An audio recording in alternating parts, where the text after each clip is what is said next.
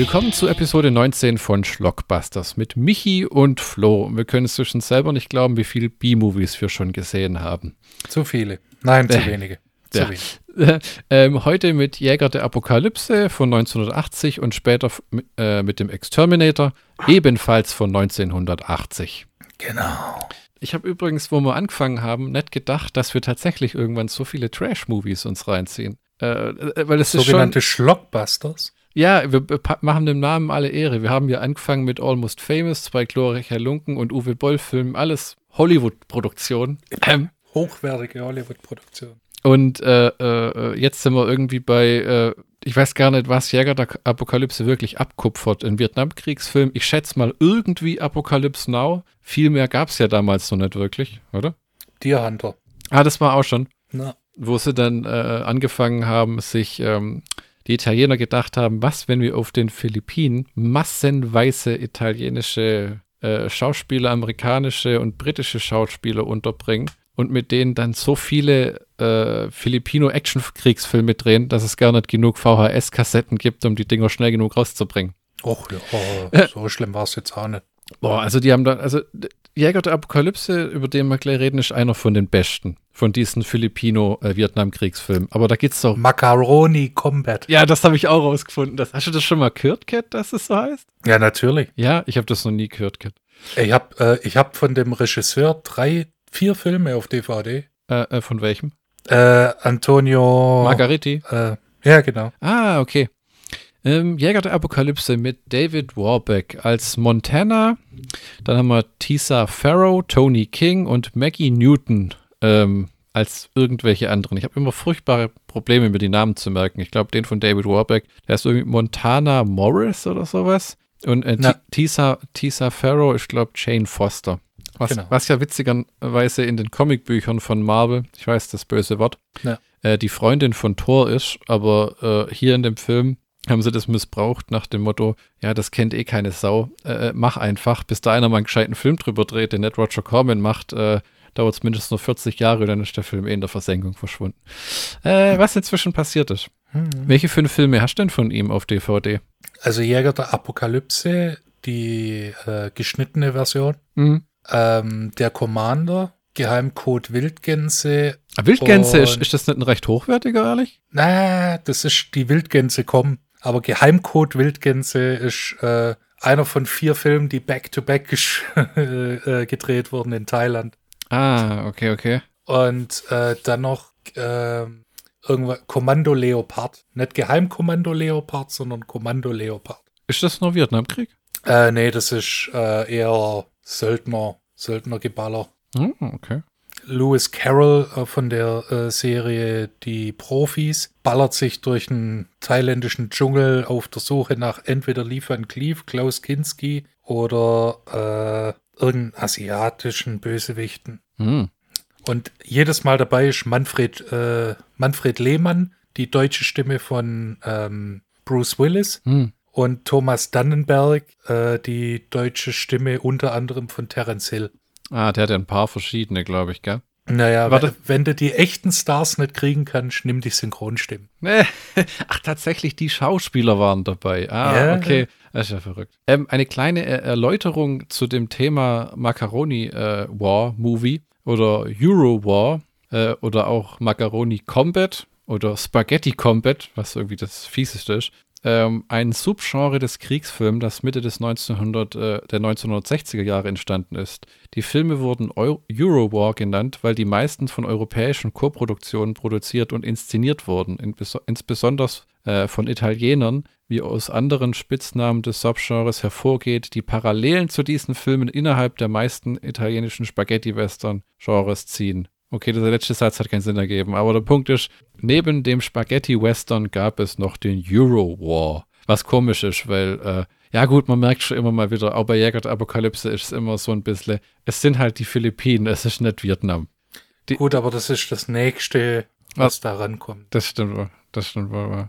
Weil, ähm, wenn Oliver Stone und äh, Francis Ford Coppola den, auf den Philippinen drehen dürfen, dann darf das auch äh, Antonio Margariti. Äh, Hier die Handlung von Jäger der Apokalypse. Nachdem Captain Henry Morris David Warbeck nicht verhindern konnte, dass einer seiner besten Freunde erst einen Kameraden und dann sich selber erschoss, ist er bereit, einen gefährlichen Auftrag anzunehmen, der ihn mitten in den vom Vietcong kontrollierten Dschungel führt. Er soll eine Radiostation zerstören, deren englischsprachige Sendung die Moral der US-Soldaten untergräbt. Wobei man sagen muss, dass die sich das im Film alles ziemlich bereitwillig reinziehen, äh, diese Station, weil die halt geile Rocksongs spielt. Ne? Ja, das war ja früher so, dass die halt die beste Musik gespielt haben, die die Army nicht gespielt hat. Das war wirklich der Knackpunkt, gell? Weil da, da kam 10 Minuten Propaganda und dann kamen die Songs und die hast du halt in den Army Stations nicht gehört, deswegen haben die US-Soldaten das tatsächlich angehört. Und, aber, ja. aber irgendwann hat sich das Ganze halt dann in dein Gehirn reingefressen. Ja, ja. so ist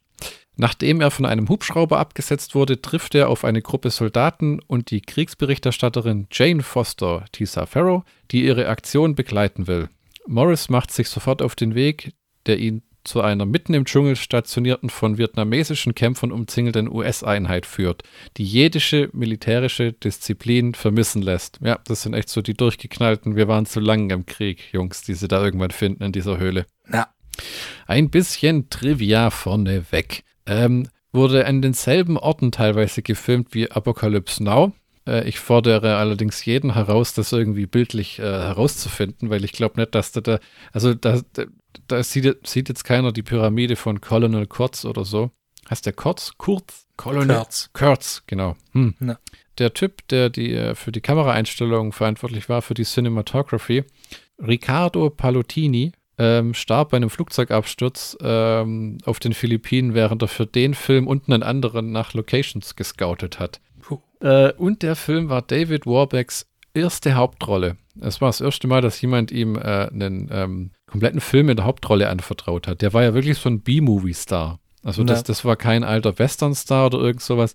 Der hat auch recht viele von diesen Filmen nachher gedreht. Der war, glaube ich, auch in Full Cheese Beyond und so Zeugs. Mhm. Hat aber nie wirklich äh, äh, Mainstream-Erfolg gehabt. Ein bisschen wie unser Robert Ginty in Exterminator nachher. Äh, unterhaltsame, sehr gute Schauspieler, die aber irgendwie in diesem B-Movie-Genre, kann man überhaupt so Jäger der Apokalypse B-Movies sagen? Im Vergleich zu äh, Apokalypse Now, ja. aber es ist schon ein sehr hochwertiges B-Movie, findest du nicht auch? Das äh, finde ich bei fast allen kultigen äh, italienischen Filmen so. Hast, hast du auch diese HD-Fassung jetzt angeguckt von dem Film? Äh, nee, die habe ich nämlich gefunden, witzigerweise.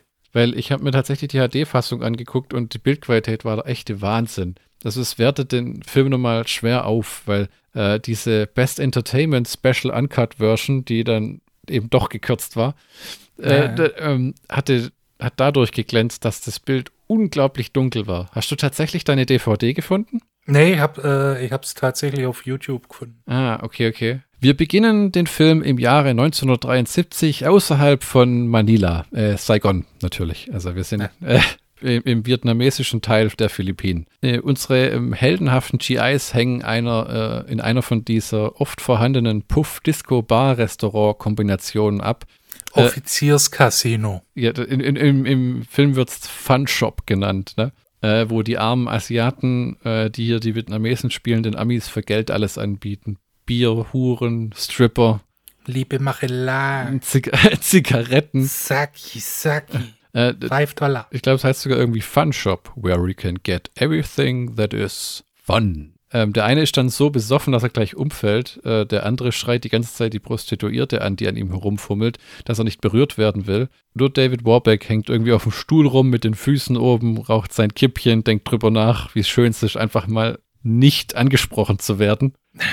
Echt, der eine ist so besoffen, der kippt fast um. Und der andere ja. hat diese Prostituierte fast auf seinem Schoß sitzen äh, und, und kreischt die immer berührt werden. Ich will nicht berührt werden. Und sie sagt zu ihm: Entspann dich. Wir haben eine schöne Zeit. Es ist eine schöne Zeit. 12 Dollar. 12 ja, das Dollar. ist, irgendwie muss ich immer bei so Vietnamkriegsfilmen völlig unpassend an Rambo 4 denken, wo der in Burma abhängt. Ich höre immer diesen, diesen äh, Soldaten da am Anfang schreien, wenn sie die Leute ins Minenfeld äh, äh, treiben, wo der dann brüllt, Lagasam! Und dann fangen sie an, das, das, aber ich glaube, ich burmesisch, wenn man das so sagt, oder? Oder sprechen die Französisch da unten, das weiß ich gar nicht so genau. Ich habe ein paar Hintergrundinfos zu David Warbeck. Der wurde 1941 in Neuseeland als David Mitchell geboren. Ähm, seine Familie war schottischer Abstammung. Nach dem Schulbesuch in seiner Heimatstadt und in Invercargill schlug er eine Ausbildung als Kunstlehrer ein. Kunstlehrer.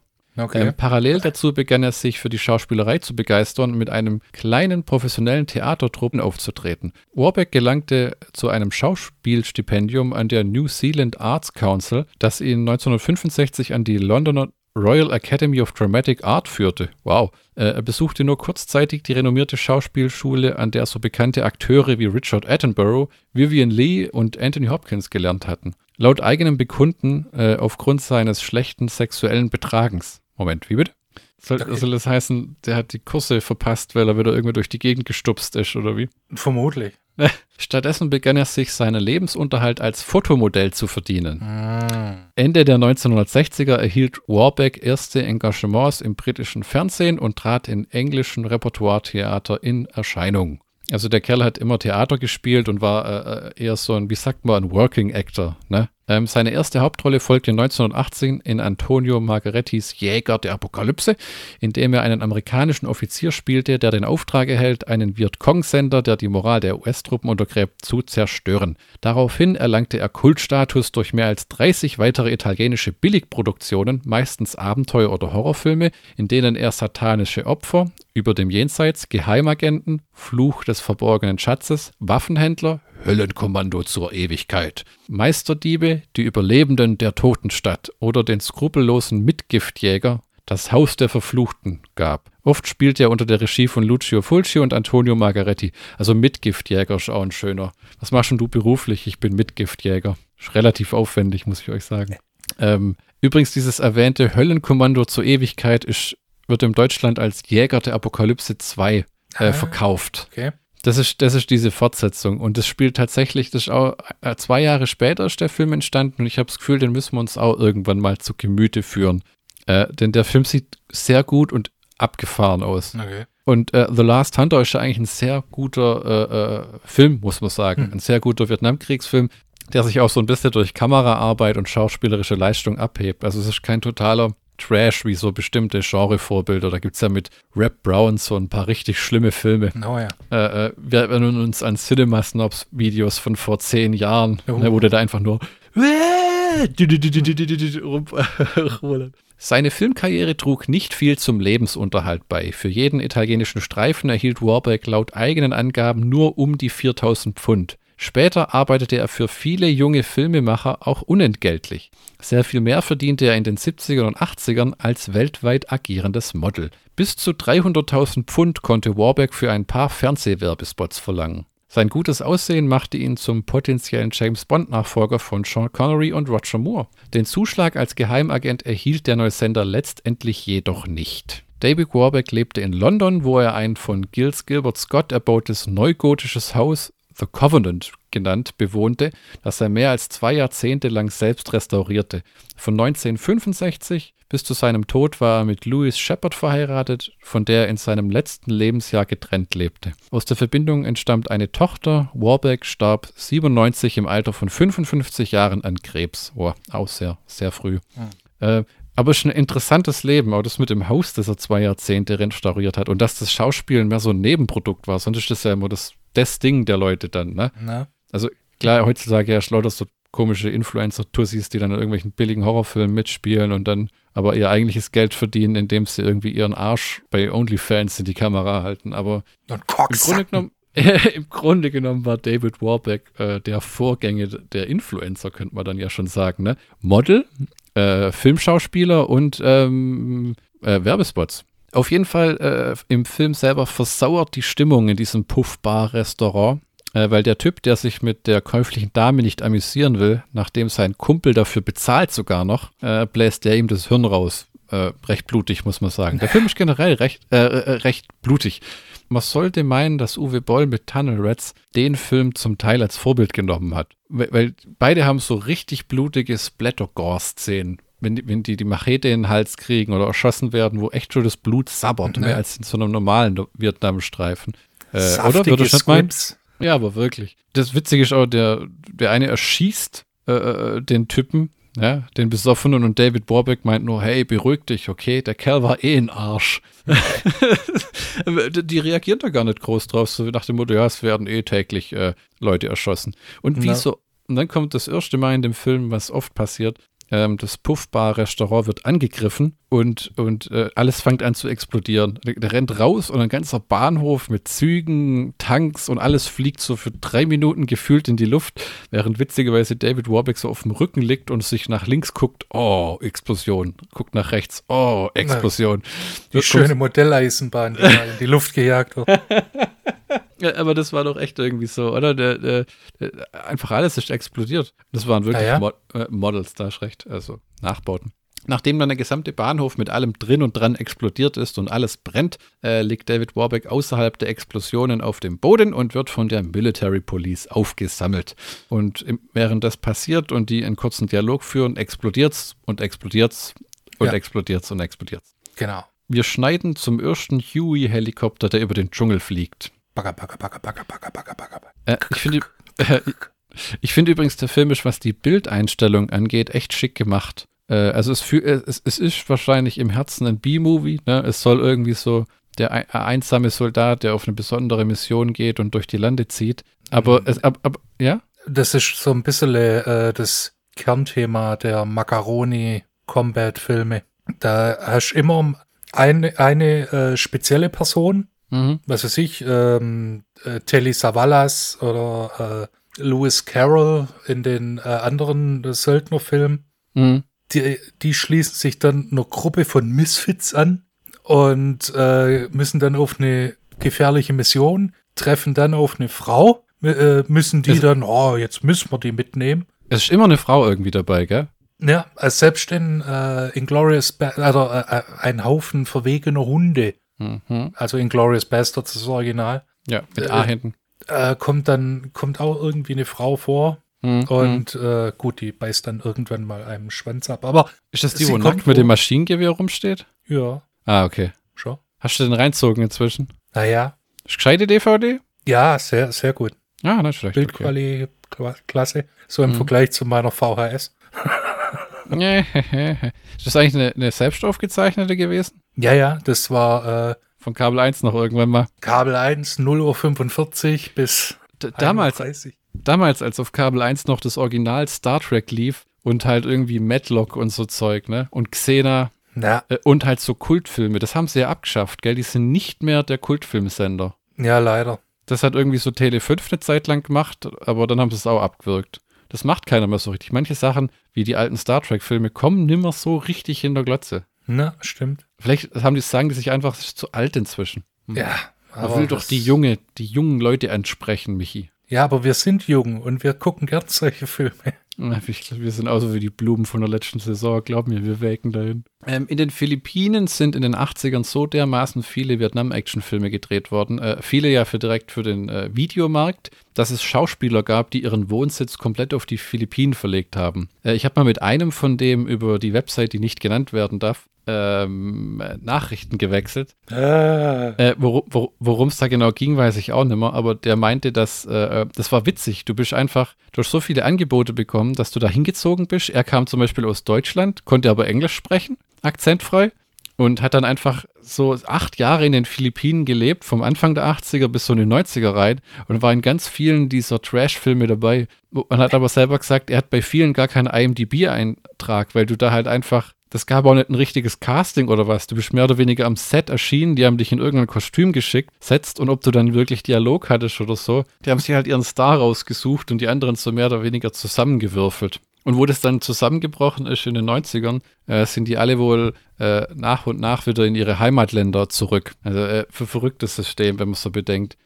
Der Huey von David Warbeck wird angegriffen, äh, doch der, Bodenschüt äh, der Bordschütze des Helikopters hält mächtig aufs Wasser, warum auch immer, der schießt einfach ins, ins Gar nichts. Ähm, bis ihm dann direkt in den Kopf geschossen wird, weil wir schon bei der nächsten blutigen Kopfwunde sind. Ich glaube, das ist die, wo wirklich so aus so einem Schlauch in seinem Auge dann so psch, ja, aber das, äh, der, der, wird so hart erschossen, dass, äh, dass er durch Gedankenkraft noch seine M60 weiterfeuert. Ja. Äh, während der Helikopter weiter von Soundeffekten äh, oder unsichtbaren Feinden angegriffen wird, äh, je nachdem, ähm, springt David Warbeck aus dem Heli ins Wasser, um seine Mission anzutreten, denn der Helikopter kann nicht zwischenlanden. Der hat ja nichts dabei als seine M16 und ein Päckle Marlboro, ne? Äh, also, doch, sein, sein Helm und sein Rucksack, aber das wird doch von, äh, da wird er von der Schlange angegriffen. Ah, ja, ja, genau, der landet nämlich im Wasser äh, äh, und dann kommt sofort so eine vietnamesische Schlange, philippinische Schlange, was auch immer, und will eigentlich wahrscheinlich nur am Wasserloch ein bisschen was trinken und er fängt sofort an, mit dem Gewehrkolben auf das arme Viech einzudreschen, nach dem Motto: Stirb, stirb, stirb. Und die Schlange, was geht mit dir ab? Ich wollte nur was saufen, komm, verzieh dich. Ich, ich weiß, aber ich glaube, der Schlange wird im Gegensatz zu vielen anderen italienischen Filmen kein richtiger Schaden zugefügt. Nein, die kann flüchten. Ja, ja, ja, ja. Dafür äh, lässt dann David Warbeck seinen Helm, seinen Rucksack und seine M16 liegen. Ja, genau, der hat dann nur noch seinen Colt 1911 und selbst den verliert er im Film dann dreimal. Aber es ist, es ist beeindruckend, wie wenig Scheiß der tatsächlich mitnimmt. Den Rucksack habe ich nicht mal geistig abgespeichert. Ich habe den da nur so nackt raussprengen sehen. Und dann wird er ja von äh, Tony King aufgegabelt. Ja, genau, ihm lauert dann äh, ein weiterer amerikanischer GI auf, der sich als George Washington vorstellt, Tony King, der übrigens auch im äh, dem Jäger der Apokalypse 2 mitspielt. Deswegen wäre das so interessant weil, und konnte man das ganz gut als Fortsetzung von dem Film verkaufen. Äh, George Washington, der Wash genannt werden will. Captain Morris, David Warbeck, hat dann für den restlichen Film nur noch seinen Colt 1911. Ähm, aber er denkt halt nach dem alten, erfahrenen Vietnamkriegsmotto, wenn ich ein Maschinengewehr brauche, werden genug davon auf den mhm. Boden liegen. Kaum gebraucht, nur einmal fallen gelassen. aber das ist wirklich so. Die, dann taucht die Frau im Film auf, die, die Pressefotografin, die Jane Foster, äh, damit du einfach was zum Angucken hast, glaube ich. Damit es nicht nur Typen sind, die, die verschwitzt durch den Dschungel rennen. Damit es nicht eine Schwanzparty wird.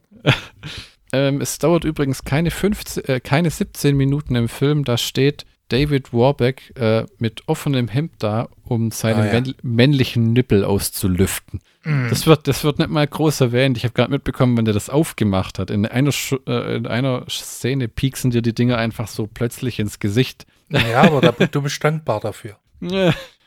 er ist ja ein männliches Fotomodel, ne? Weißt du eigentlich, äh, wofür männliche Nippel ursprünglich gedacht waren, Michi?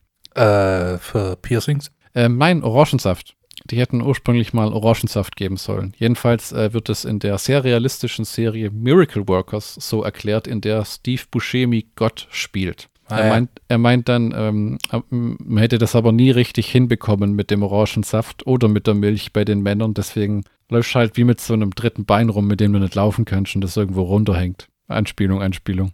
Wäre es nicht witzig, wenn Männer tatsächlich Milch geben könnten? So dauerhaft, wie so, ein, wie so eine Fehlfunktion. Das würde zumindest mein, meine, meine Milchkosten extrem niedrig schrauben. Ja, stell dir vor, du bist so, so morgens, machst, machst einen Kaffee und machst, machst einen Kaffee und dann so und im Büro dann, du, du Kai, meine Brustwarzen sind gerade so rau. Würdest du dir was ausmachen kurz? Nö, du, kein Problem. Dann würden Männer Still-BHs tragen. Wahrscheinlich wäre Kaffee dann das Nummer eins Männergetränk noch vor Bier, weil es einfach als unmännlich dann angesehen wird, nicht die eigene Milch zu trinken. Wenn du dann irgendwie so klingonenmäßig für jemand anders arbeitest, der auch ein Mann ist, müsstest du von seiner Brust trinken. Oder wäre das so, wenn man den im, im Kampf besiegt, dann reißt man ihm seine Milchtitte raus. So viele Optionen, mich. Okay. Ich lasse das mal unkommentiert. Das ist eher ein Fall von Priester. David Warbeck alias Captain Morrison und Jane Foster finden einen Toten im Wald und ballern wie wild auf ihn ein. Das ist die erste Reaktion des ganzen Platoons, wenn sie irgendjemanden finden, einfach alle wild über den Haufen schießen. Äh, denn die laufen jetzt als geschlossene Mannschaft durch den Dschungel. George Washington, David Warbeck, Jane Foster, ein Typ, der sich Stinker nennt. Ja, und Weiße. Dann, ja, und, und dann nochmal irgendein Kerl. Ja, äh, der Exilkubaner. Ah, okay. Aber und dann noch äh, der, äh, der andere, ah, wie hieß er? Der andere Schwarze. Oh, nee, das wusste ich auch nicht, wie der heißt. Das habe ich auch mal überlegt, aber äh, es ist mir entfallen. Darf man Schwarzes sagen? Ich meine, er ist weder Latino noch. Ist eigentlich Vietcong ein rassistischer Betriff, Begriff? Nee, Schlitzauge wäre ein rassistischer Begriff. Ah, okay. Okay, also Vietcong ist wie, wie, wie. Oder Reisfresser. Ah, okay. Hm. Oder ja. gelbe Pest. Sind ja, sind ja eher Reisexporteure inzwischen. Man erreicht ein niedergebranntes philippinisches, äh, vietnamesisches Dorf. Äh, und dann kommt I don't like it. Mhm. Äh, sagt einer aus der Mannschaft, das ist eine, eine, große, offene, brachliegende Fläche und schon kommt so eine äh, Mama San äh, äh, mit so einem Päckchen, das ein Baby sein könnte, brabbelnd aus einem, und es schreit die ganze Zeit aus so einer Hütte, so, und die so, stay back, bitch, it's a trap, be careful. Und, und du denkst dir schon so, oh Scheiße. Und schon stellt sich raus, es ist eine Bombe. Das Dorf ist eine Falle, überall kommen die Hütchen aus dem Boden, AK-47 rattern, der, die, die Bombenlady wird durchlöchert und ihr Mann oder wer immer das ist, der im Hintergrund aufspringt, wird auch zersäbt. Ja, und den Exilkubaner erwischt. Äh, ja, ja, einer weniger. Die werden eh immer dezimiert im Lauf des Films. Äh, und ja. einer von den GIs erschießt sogar einen von den Vietnamesen äh, kopfüber auf dem Rücken liegend. Brr, brr, brr, wie in so einer Bauch, Bauchrolle. Äh, ich, Zielen, was mir da aufgefallen ist, Zielen tun die nicht wirklich. Ne? Nix da, Kerle, aus der Hüfte, das muss locker flockig rauskommen.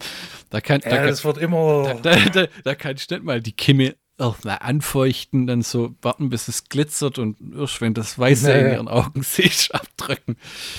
Ähm, ich fand es immer irre, dass die Amis in Vietnam gegen einen Teil äh, der Bewaffnung gekämpft haben, den, äh, den, Russland im Kalten Krieg produziert hat. Also die AK-47 und RPGs und sowas. Äh, mhm. Die haben das ja einfach ins kommunistische Nachbarland dann damals verkauft und das war dann eben Vietnam, ne? Äh, äh, was witzig war, weil die Russen ja es nie mit den amerikanischen Waffen zu tun hatten. Nur die, die, ja. die Amerikaner äh, in, in überall eigentlich. Das waren immer die Russen, die die Knarren geliefert haben, wenn die Amis irgendwo dann eine Auseinandersetzung hatten. Vietnam, Afghanistan, ich glaube sogar Korea hatte dann äh, teilweise russische Waffen. Ja, ja, klar. Kommunistischer Bruderstaat. Eine Sache zu den Handfeuerwaffen im Film. Die Knarren klingen fantastisch.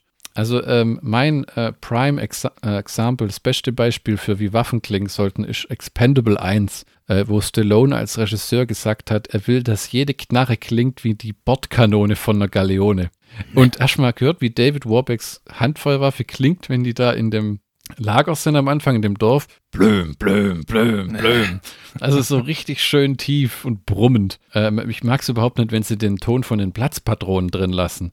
Äh, oder äh, bei Western geht das noch. Pat, pat. Ja, bei manchen Filmen klingt das so grottig. Aber noch schlimmer als Platzpatronen sind, wenn sie so von Sounddogs kommen, irgendwelche Stock-Sounds ja, nehmen. Genau. Ich, hab, ich schwöre dir, im ersten Born-Film sind Soundeffekte von Counter-Strike 1.6 drin. Oh ja, das ist sehr, sehr wenn du dies, beliebt gewesen. Oh, wenn du diese AR-15 mal ein paar tausend Mal selber abgeführt, gefüllt, äh, gefeuert hast, in, abgefüllt hast. abgefüllt hast in Italy oder wie es hieß. Oh ja. Äh, äh, dann weißt du, wie das Ding klingt. Deswegen ist The Last Hunter oder ähm, Der Jäger des Eukalyptus auch einer der besseren äh, Vietnamkriegsfilme, weil der Qualität bietet. während manche der Dinger so schlampig dahingerotzt worden sind, als ob man die In-Szenen-Reihenfolge direkt auf eine VHS gefilmt hätte, die dann einfach nur ins Kopierwerk geschickt worden wäre. Sagst du das, als ob das was Schlimmes wäre?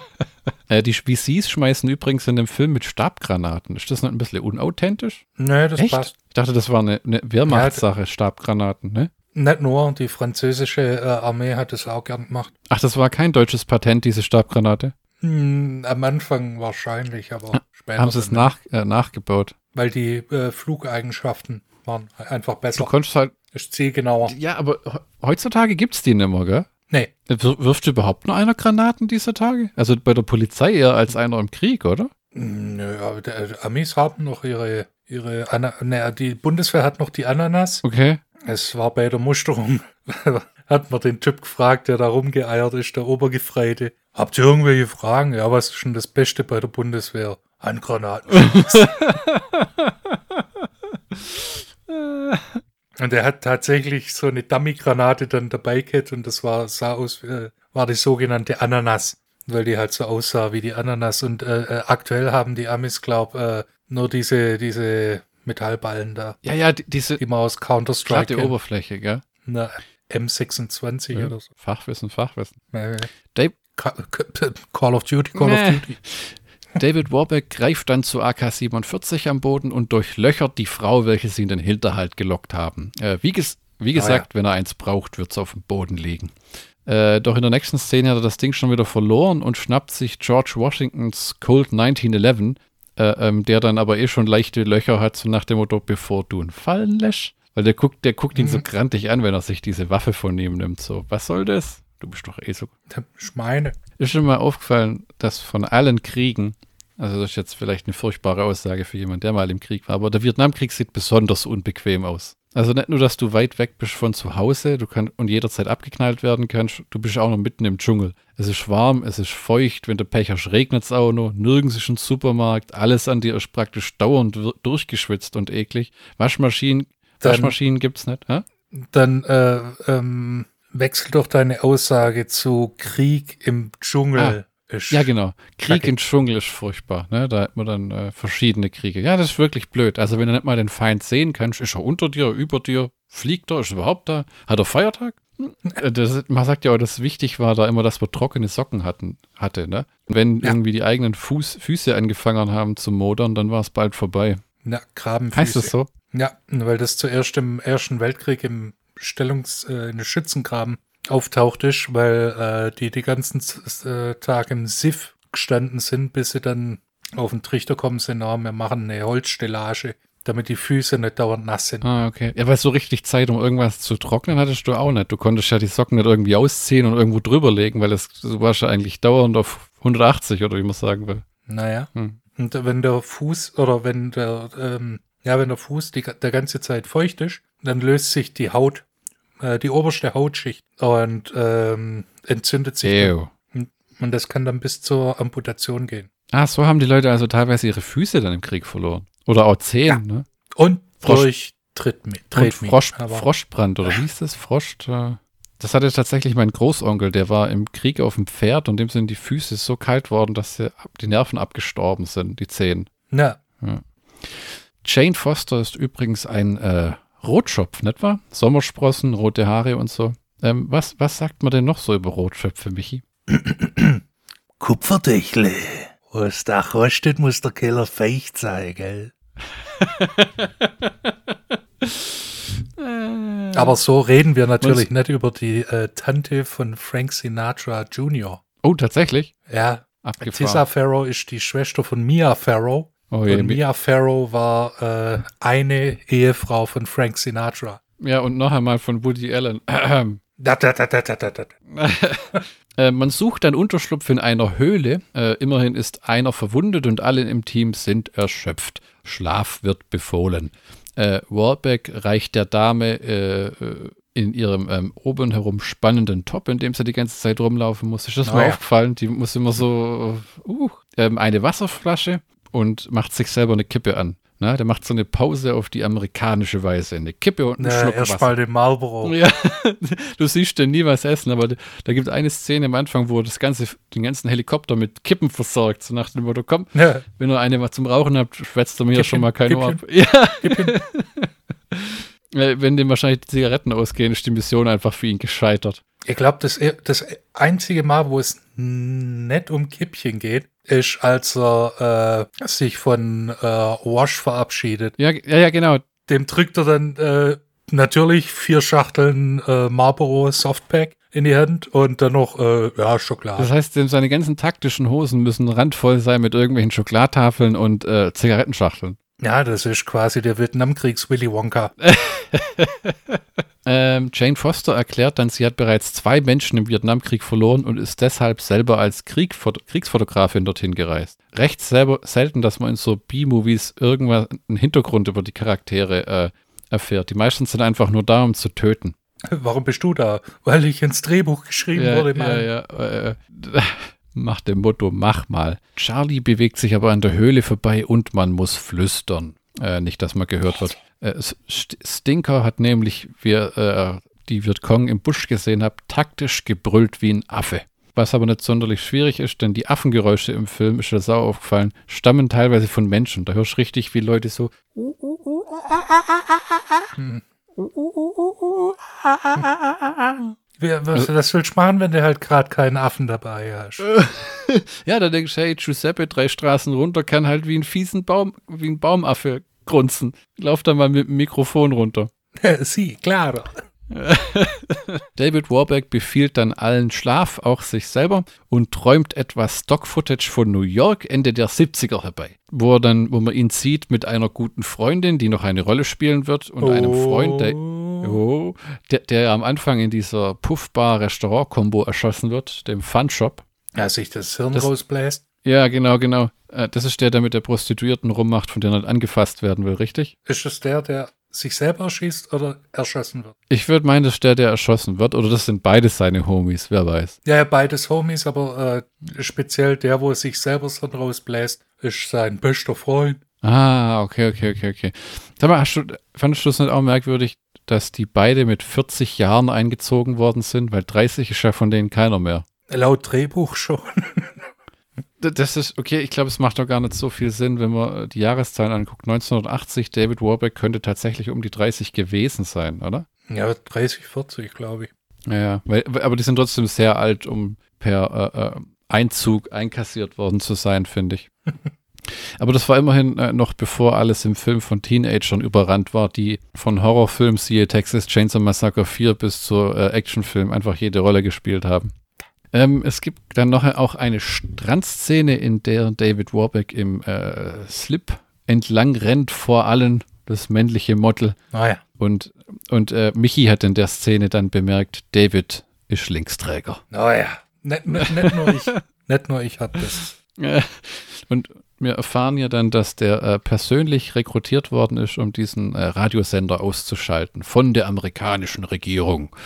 Äh, und dann kommt, dann kommt noch mehr Stock-Footage, wie äh, so echte US-Soldaten in den Krieg ziehen in Vietnam, was ich ein bisschen verwerflich finde, wenn man so Zeitdokumente da einfach reinschneidet nach dem Motto, ja, ja, die sehen das eh nie. Die sind eh schon Weil die- unter, unterm Torf, aber ja, was willst du denn sonst machen? Willst du das dann nachstellen oder was? Das sind ja buchstäblich nur Szenen, wo die durchs Bild laufen ne? Ja. und halt mit dem Helikopter landen. War halt das Geld nicht da. Natürlich. Die, die, die Ital ist völlig egal, wer bei den Italienern einen Film macht. Die sind alle dafür bekannt, dass sie die rechtlichen Situationen nie so richtig respektieren und Stock-Footage reinschneiden. Stock-Footage, Stock-Footage, Stock-Footage, oder? Es ist die günstigste Variante, deinen Film länger zu machen. Erstens Stock-Footage und zweitens nicht dafür zahlen. Ja. Die Gruppe zieht im Dschungel weiter. Äh, eine riesige Falle äh, fordert dann ein blutiges Opfer. Den Stinker bekommt den Bauch aufgeschlitzt und seine Gedärme quellen raus. Ja. Aber so war es damals halt wirklich. Ne? Da bist du auf irgendeine Bambusfalle getreten, die hat dir den Magen gerammt und bevor du richtig den Schmerz gespürt hast, hast du dein eigenes Blut geschmeckt. Äh, ja, Stinker. Wird übrigens nie erklärt, warum das so heißt und das ist vielleicht auch gut so. Ja, ich meine, das war Ähm. eh nur äh, Nebencharakter. Nur, nur die Hauptcharaktere Ja, bekommen ja. eine Hintergrundstory, okay? Das ist, das ist, das ist. Äh, unsere Gruppe trifft dann auf eine neue Mannschaft GIs, ähm, die alle der Frau hinterhergraffen, wie Primaten im Dschungel. Sch äh, doch der erste davon wird ziemlich schnell abgeknallt. Ich weiß gar nicht, waren das, war das schon die Höhle oder war das noch davor? Nicht, war das, glaube das war am Anf Eingang der Höhle, wo aber immer auch die Vietcong rumschleichen und dann Na. den ersten gleich über den Haufen schießen. Na, äh, äh, Ähm, David bringt dann die Dame in Sicherheit, äh, die sich ehrlich gesagt wirklich mal eine Knarre besorgen sollte, äh, damit sie ihren Mann, ihre Frau oder ihre Diverse stehen kann. Äh, ähm, du, mit einem, äh, mit einem Fotoapparat jemanden zu töten, ist halt eher so, eher so eine Nahkampfsache, ne? äh, das ist eher so Keanu Reeves, John Wick Scheiße. Ja, in den vier von fünf Fällen, bis sie den Feind erreicht haben mit ihrem Fotoapparat, hat er sie bereits 13 Mal erschossen. Deshalb Shaolin spart. Äh, ähm, das neue Hauptquartier, das sie dann äh, erreichen, hat übrigens alles. Eine Bühne, Mörser, einen durchgeknallten General, der aussieht wie direkt aus dem Ersten Weltkrieg, Major Cash. Ja, Mann. Äh, der typisch soll ja dann so eine Art Colonel Kurtz sein. Habe ich es richtig gesagt? Ja.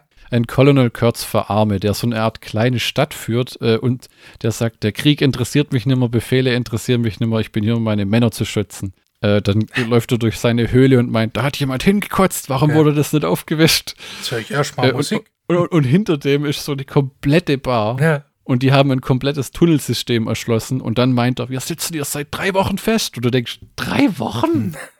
Ihr hockt hier erst seit drei Wochen? Da sind Rohre verlegt und Regale an der Wand. Ah, ja. Und äh, das, ist, das ist ziemlich beeindruckend. Ja, ja, dann stellt er seine Lieblingsmusik an. Ne? Mhm. Die Gewehrschüsse seiner Einheit auf den Feind. Ah, da, da fehlt nur noch die Schreie der sterbenden Feinde im Hintergrund.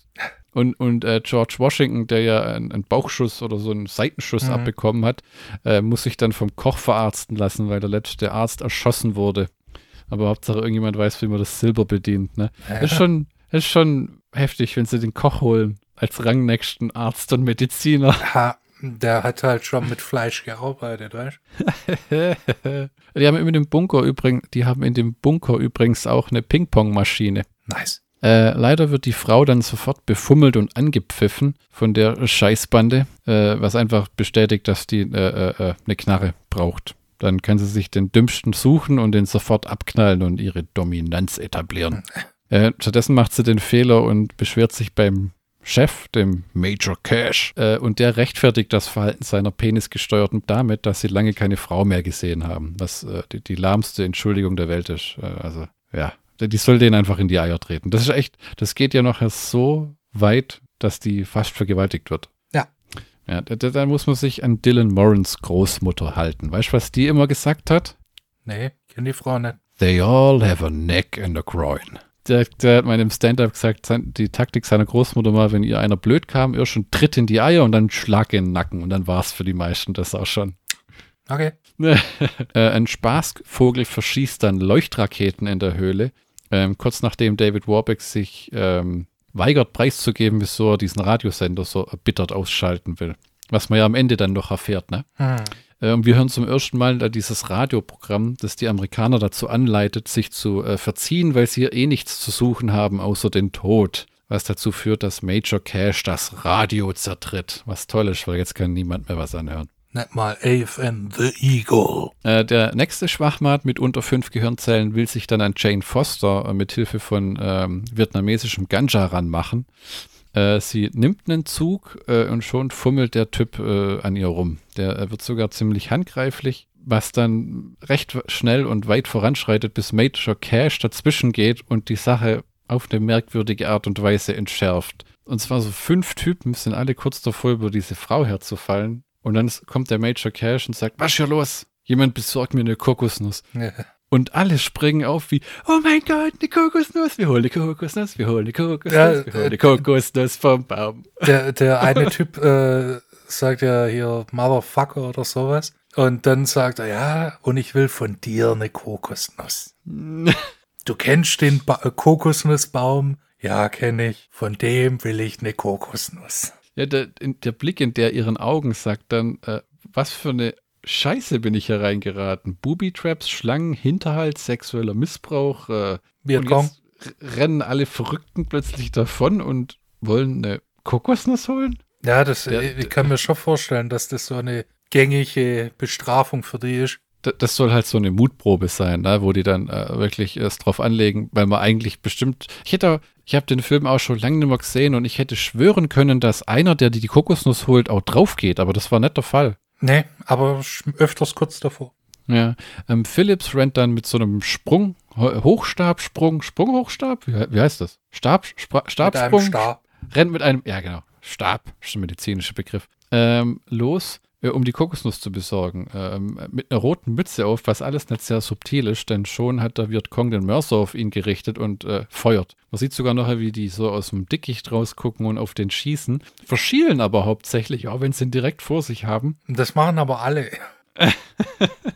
ja, die, die, die, Wenn sie die ganze Zeit diesen hier machen. Die, die, die Vietcong, die fuchteln wild rum, gell? Die, die Amis aber auch. Ja, verschielen die auch so Springen auf und dann. Oh. Die, du meinst, die Taktik ist, das Gewehr möglichst wild durch die Gegend zu schwingen, in der Hoffnung, irgendwas zu treffen. Ja. Ja. Ähm, George Washington heilt unterdessen im Lazarett. Der Koch hat doch ganze Arbeit geleistet und träumt davon, sich in San Francisco mit vier Frauen gleichzeitig einzulassen. Denn äh, was ein Soldat, der aktiv daran beteiligt ist, den Vietnamkrieg zu verlieren, noch braucht, ist mehr Herausforderung. Ahem.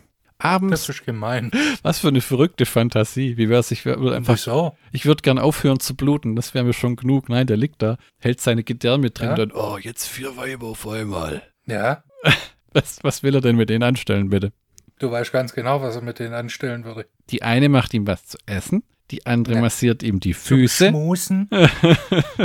und es ist jetzt in der Höhle abends Partytime. Das heißt, die schmeißen den Ping-Pong-Automaten an, es läuft mhm. Musik, die Bar ist offen und. Äh, der Stoner ist stoned? Ja, genau, der ist so hackedicht, der kriegt äh, bis zum Ende nimmer sonderlich viel mit und zwar seinem Ende. Naja. Die Vietcongs haben sich allerdings schon halb durch die Wand geschält, aus der sie dann äh, durchdringen direkt in die Höhle, in der sich die Amis einnischten. Ähm, ich fände es witzig, dass sie das nur drei Wochen, wir sind seit drei Wochen hier, das ist so ein idiotischer Zeitraum, der ist so kurz. Ne? Weil ich glaube, im, im, im, Apocalypse Now hängt Colonel Kurtz irgendwie ein halbes Jahr schon da unten rum und keiner hat mehr was von ihm gehört und er ist völlig durchgedreht ja. und isst nur noch Oreos und trinkt geschmolzenes Schweinefett und so. Ja, das war Marlon Brando. Ja, ja.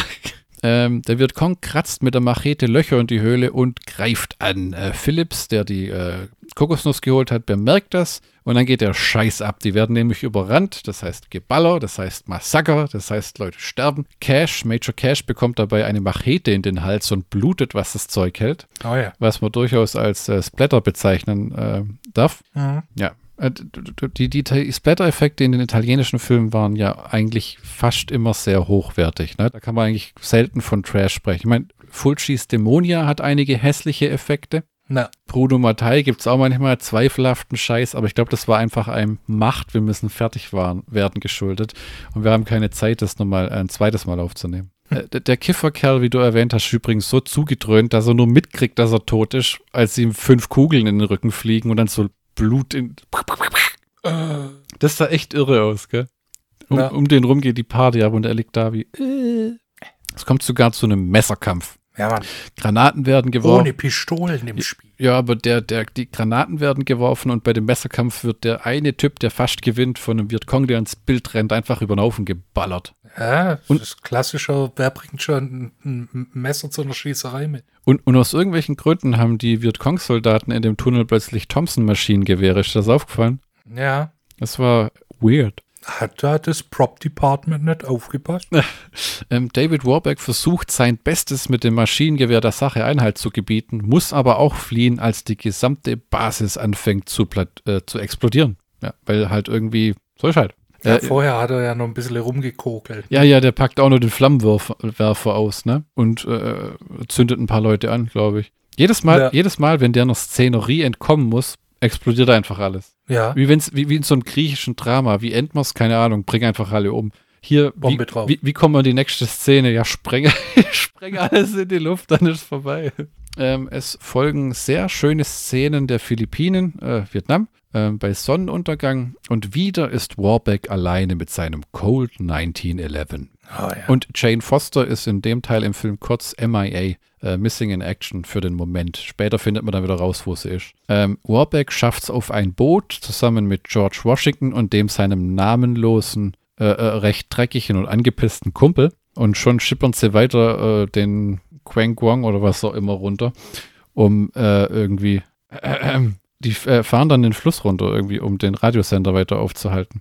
Ich bin mir äh, äh, äh, sicher, dass bei einer Stunde vier Jimi Hendrix läuft oder zumindest irgendwas, das wir ja, wirklich, tut, wirklich tut. stark so klingt, als wenn es Jimi Hendrix sein soll. Ja. ja, das haben wir ja schon erwähnt, dass der Gag von dieser Radiostation ist, dass das die Frau ist, die spricht gut Englisch und im Hintergrund laufen eben äh, die Rocksongs, die in einem anderen Sender nicht kommen. Deswegen läuft der Sender immer mal wieder bei irgendwelchen äh, Soldaten im Hintergrund auch in der Höhle, äh, die da gar nicht groß aufpassen, sondern das äh, dudelt so halt vor sich hin. Ja. Ähm, die drei GIs werden von einer besoffenen Bande Amerikaner angegriffen, die mit zwei philippinischen Frauen feiern. Äh, Vietnamesischen Frauen. Ja, genau, Entschuldige. Äh, man kapert dann das Boot, bringt alle um, weil so war das halt damals. Äh, und eine Frau bekommt wieder einen mega blutigen Kopfschuss und äh, George Washingtons Kumpel wird dabei erschossen. Dem, das, was ihm eine Gelegenheit gibt, auszurasten und wild das Maschinengewehr, um durch die, durch die Aufnahme zu schwenken. Äh, und, und, angeblich sollen das auf dem Boot ja Deserteure sein. Ne? Deswegen ja. sind die, haben die kein Problem damit, die einfach über den Haufen zu schießen.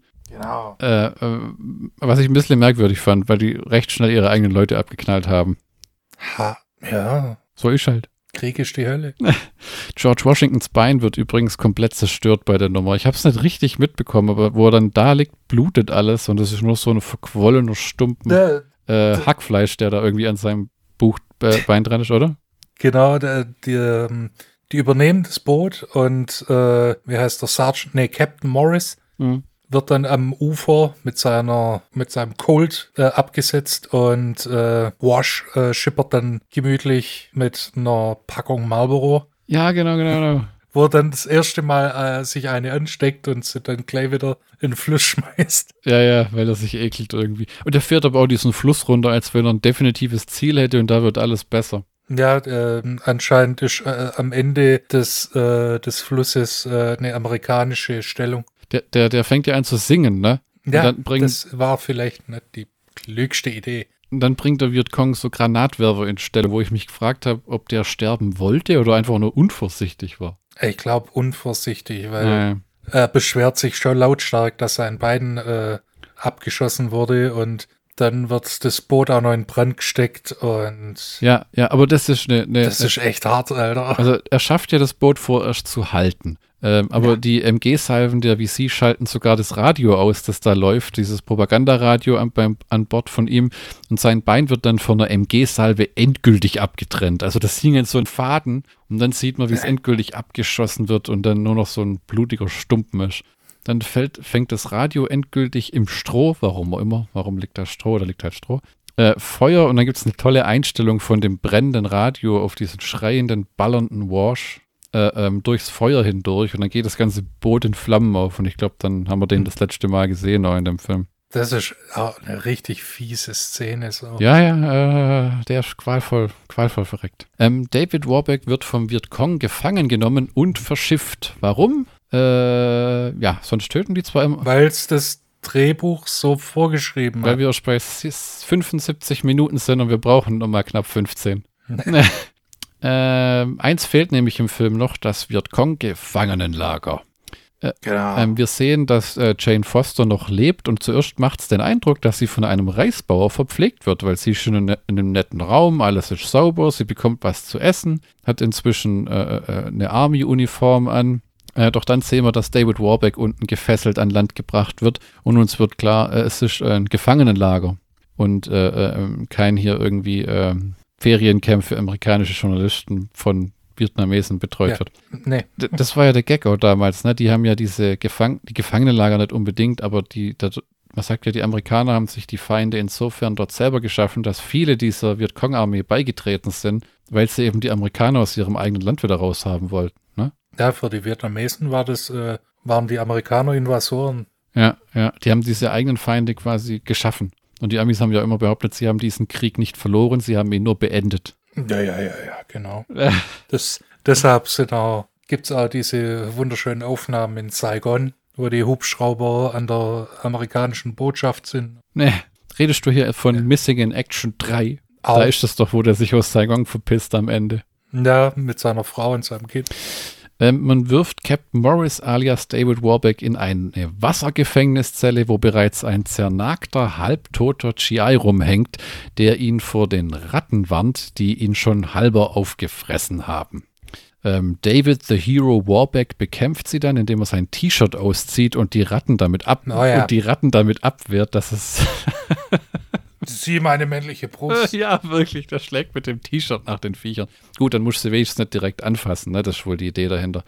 Und der Typ hinter ihm gammelt leicht grünspanig, sauft so halber ab, so, äh, lass gut sein, es bringt ja nichts, ist doch alles für blablabla. der, der, der ertrinkt halb, bevor irgendwie Infektionen, Ja. Wunden, was auch immer. Äh, woraufhin die Ratten ihn als Floß benutzen, um endlich mal etwas in der Sonne zu trocknen. Die sind ja auch schrecklich nass, die armen kleinen Viecher, die da immer rum Ja. äh, äh, äh, schwimmen. Aber man sagt ja tatsächlich von Schweinen wie von Ratten, wenn die hungrig genug sind, fressen die alles. ja, und ähm, das, dadurch, dass auch noch Hochwasser ist, Äh. Tisa, Tisa Farrow, ähm, die äh, Jane Foster gespielt hat, hat danach noch ähm, Anthropopagus mit George Eastman äh, gedreht äh, und dann aufgehört. Äh, die lebt aber noch, die war lang als Model tätig. Hm. Äh, und was sie jetzt macht, weiß man nicht so recht. Die hat allerdings einen Twitter-Account, wo sie nur recht aktiv ist, wo man nachlesen kann, ähm, was die so beschäftigt. Warbeck wird vom Vietcong-Lagerkommandanten verhört, will aber nicht sprechen. Und äh, weil die nicht sonderlich lang fackeln, rammen die ihm sofort das Bajonett in die Seite. Und zwar recht tief und blutig, muss man sagen. Mhm. Äh, und schmeißen ihn dann sofort wieder ins Wasser, wo man sich denkt, okay, Dreck, offene Wunde, äh, wenn ihn die Ratten nicht umbringen, dann die Infektion. genau. Ähm, Jane Foster schafft es in ihrer Zelle zu entkommen, weil es so im Drehbuch steht. Was keine Zelle ist, sondern eher ein Hotelzimmer mit schlechtem Zimmerservice, wenn wir ehrlich sind. Äh, großes, äh, gro Was heißt das schlecht? Die bekommt große Reis. Fenster, Blick aufs Wasser, Sitzbänke, Bett, also keine Wache. Äh, kriegt nur ab und zu eine gewatscht. die wird besser behandelt im Knast bei den Vietcong als äh, von, in der, äh, von ja, ihren genau. eigenen äh, GIs, wo sie in der Höhle sind. Ne? Na gut, eine Mal kriegt sie eine richtig heftige Schelle, wo sie da ankommt und sich äh, äh, weigert. Aber hey, äh, lieber eine Ohrfeige, als was die da äh, in der Höhle mit ihr versucht haben. Ja, und wenn, wenn man dann auch noch über äh, von der ihr Zimmer runter auf den Strand brüllt, was sollen die anderen Gäste denken? Weißt? Nee. ähm, sie, sie eilt dann zu David Warbeck, der schon von den Ratten gefressen wird, befreit ihm und händigt ihm seinen getreuen Colt 1911 aus. Äh, und und äh, schon äh, geht die Sache ziemlich rapide zu Ende, denn man nähert sich dem Boot, wo der Piratensender versteckt ist, der die amerikanischen GIs demotiviert. Äh, ich finde es recht clever, das als Boot zu machen, weil du kannst ja praktisch überall hin, du bist nicht gebunden. Ne? Wenn, du, wenn du pinkeln mhm. musst, einfach ab ins Wasser damit. Ähm, du musst keine Bordtoilette sauber machen, so blöd es auch klingt. Und du kannst quasi überall Abendessen gehen. Hey, wo wollen wir heute? Fischerdorf Nummer 1 oder Fischerdorf Nummer 2? David Warbeck macht dann die bittere Erkenntnis, dass es sich beim Radiofunker um seine ehemalige Freundin handelt, nämlich die aus dem Strandflashback, als er in der Höhle geschlafen hat, wo er da äh, entlang gelaufen ist. Äh, also eine Freundin von zu Hause, Carol. Äh, sie erklärt sich dann auch, warum sie es getan hat oder versucht es zumindest, denn David Warbeck befiehlt bereits den Luftangriff über ihre eigene Funkanlage. Äh, wenn ich das richtig verstanden habe. Ne? Dann sind ja schon die Hueys unterwegs, um der ganzen Sache mächtig einzuheizen. Ja, genau. Sie sagt, sie gibt, Carol gibt als Grund an, warum sie jetzt in Vietnam auf einem Boot einen Anti-Vietnamkriegssender betreibt, dass man sich damals einig war, dass Steve und äh, David Warbeck ihre äh, ähm, Draftscheine, also ihre Einzugsscheine für den Kriegsdienst verbrennen äh, mhm. und desortieren und weil die halt doch in den Krieg gezogen sind, war die irgendwie stinkig. Und dann ist natürlich das nächstlogischste, ich miet mir einen Kahn in Vietnam und schippe rum und sage, yeah, go home. Go home. Nobody wants you here. ähm, die Frau sieht übrigens alles andere als gut aus. Die ist käsbleich und völlig neben sich. Ähm, Jane Foster platzt dann rein. Carol dreht sich um und will Jane Foster äh, befehlen, die Hände zu heben. Aber David Warbeck lässt keine Sekunde verstreichen und schießt ihr in den Rücken. Ja, ähm, Carol, äh, fährt, äh, Carol fährt dann nochmal rum, drückt ab und äh, schießt auf einen Benzintank äh, des Boots. Das, das, ganze Boot ist irgendwie innen drin voller Benzintanks. Gut, wenn die viel hin und her fährt, braucht die natürlich auch Treibstoff. Ja. Ne? Und ähm, dann fliehen die beiden äh, nach draußen. Vietcong-Einheiten versuchen noch die einfallenden Hubschrauber aufzuhalten, doch werden von deren Bordschützen niedergemäht. Der Spruch, der, der, den der Pilot, bevor sie die Brandbomben abwerfen, ist übrigens auch äh, recht nett. Okay, it's cookout time. Let's get in there and spread some jelly.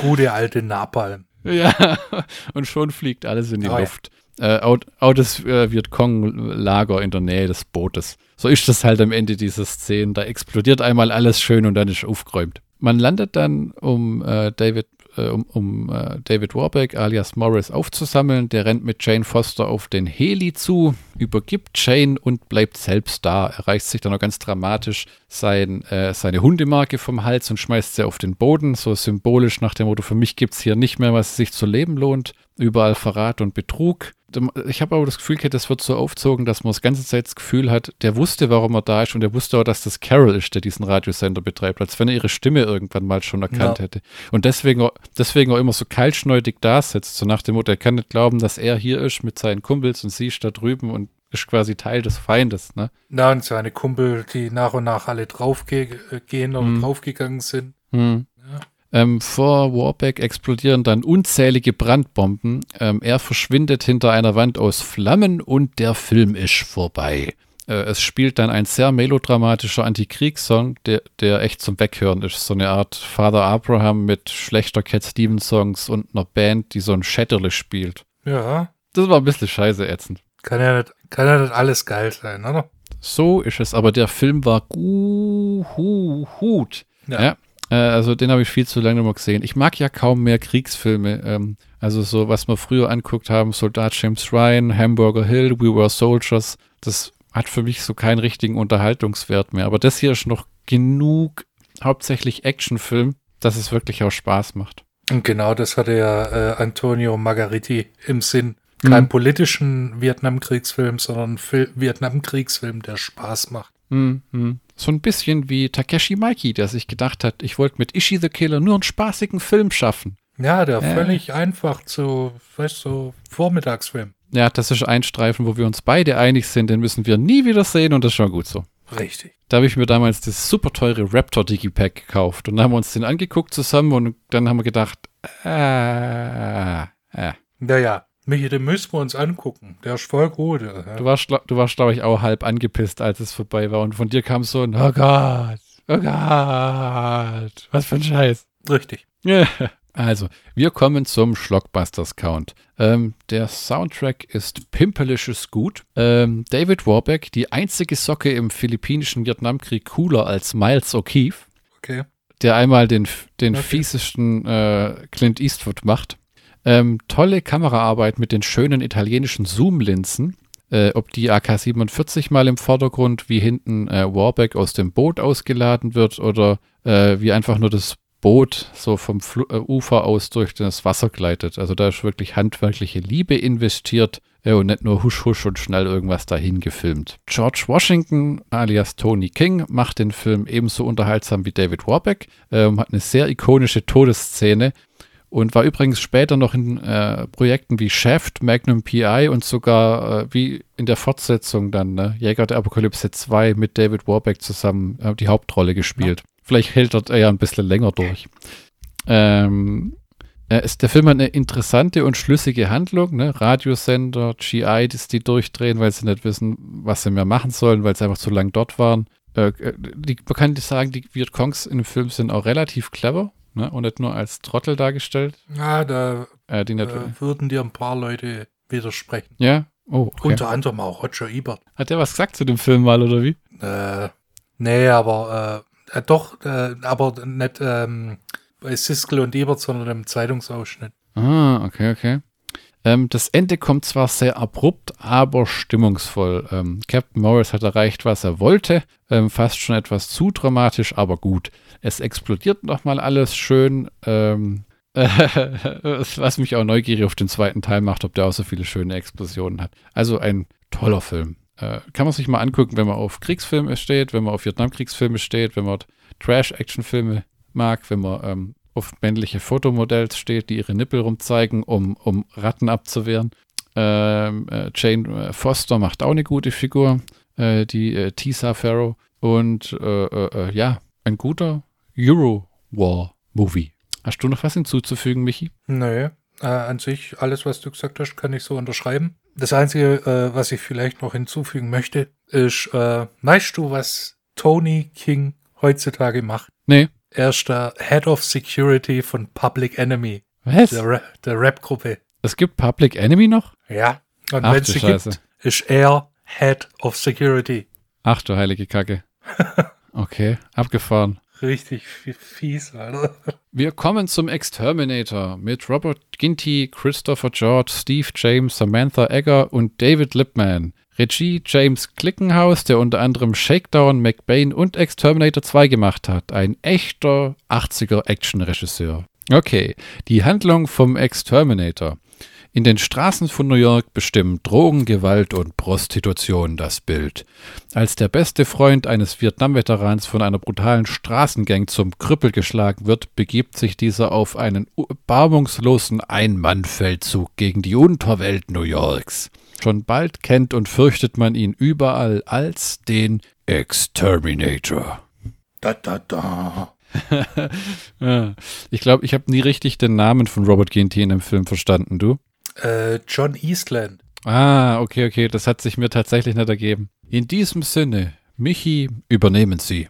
Genau. Wir bleiben thematisch beim Vietnamkrieg, denn die ersten Minuten des äh, Exterminators spielen in Vietnam. Oder in Indiana, je nachdem. Ja, oder auf den Philippinen, aber äh, Und den Abspann haben Genau. sie ja geschrieben, wurde in Vietnam gefilmt, ne? ja, ja, ja, ja, und dann äh, äh, überall, wo du dann guckst, ja, es ist Vietnam. Ja, ja. Während des Vietnamkriegs werden die Soldaten Michael Jefferson und äh, John Eastland als Kriegsgefangene gehalten. Hm. Hm, Das ist auf eine richtig fiese Szene gleich in den ersten fünf Minuten. Äh, die hängen da an, an ihren, äh, äh, wie ne? Die sind gefesselt an den Armen, sind so gefesselt ge- und hängen so genau. da auf den Knien, ne? Genau, und äh, der wir Kong? Versucht dann irgendwie Informationen rauszufinden. Und als er dann nicht antworten wird, äh, ein Kamerad von denen er halt richtig fies geköpft. Oh ja. Äh, das, das ist richtig, also d- d- das, ich habe mir, ich habe den Film ja nicht oft gesehen, Ah, aber das war dann, äh, wo, wo ich das das erste Mal, oder das erste Mal seit langem wieder gesehen habe, hm, war dann echt ein Boah. Ja, ja, der wird den, der Kopf so halber abgehakt, dass er an so einem Fädchen dranhängt, ne? Ja, und dann fällt er einfach ab äh, und war Gesabber und Blut. Hm. Und äh, Michael schafft es, die Wachen zu überwältigen und äh, rettet damit John das Leben, der schon ein bisschen zu hadern hatte. Ja, ja. Der war und schon, erschießen dann, John erschießt dann den äh, Lagerkommandanten. der im Wasser versucht wegzukriechen. Genau, wie eine Ratte. Wo, äh, wo, wo, das ist mir auch aufgefallen. Die Parallelen. Vietnamkrieg, äh, Gefangenenlager ja. und Ratten. Ja, ja, ja, ja, ja, ja, ja, ja. Und es sieht wirklich beeindruckend aus. Ne? Die haben ja gesagt, die haben ähm, für den Film, der hat ein Budget von 2 Millionen Dollar. Genau. Äh, Regie James Glickenhaus, so ein 80 Jahre mhm. B-Movie-Action-Regisseur, der danach auch nicht mehr viel gemacht hat. Und, Maniac Cop. Und, und die Opening-Scene allein hat irgendwie 200.000 Dollar gekostet. Genau, der Hammer ist, davon hat der, äh, die Köpfungsszene 25.000 Dollar verschlungen. Das sieht aber auch beeindruckend aus, wie die Helikopter da durch diese Feuerballen reinfliegen und fliegen und mit ihren äh, Rotorenblättern diese Explosionen aufwirbeln. Also es macht schon ganz schön was her. Ja, das stimmt.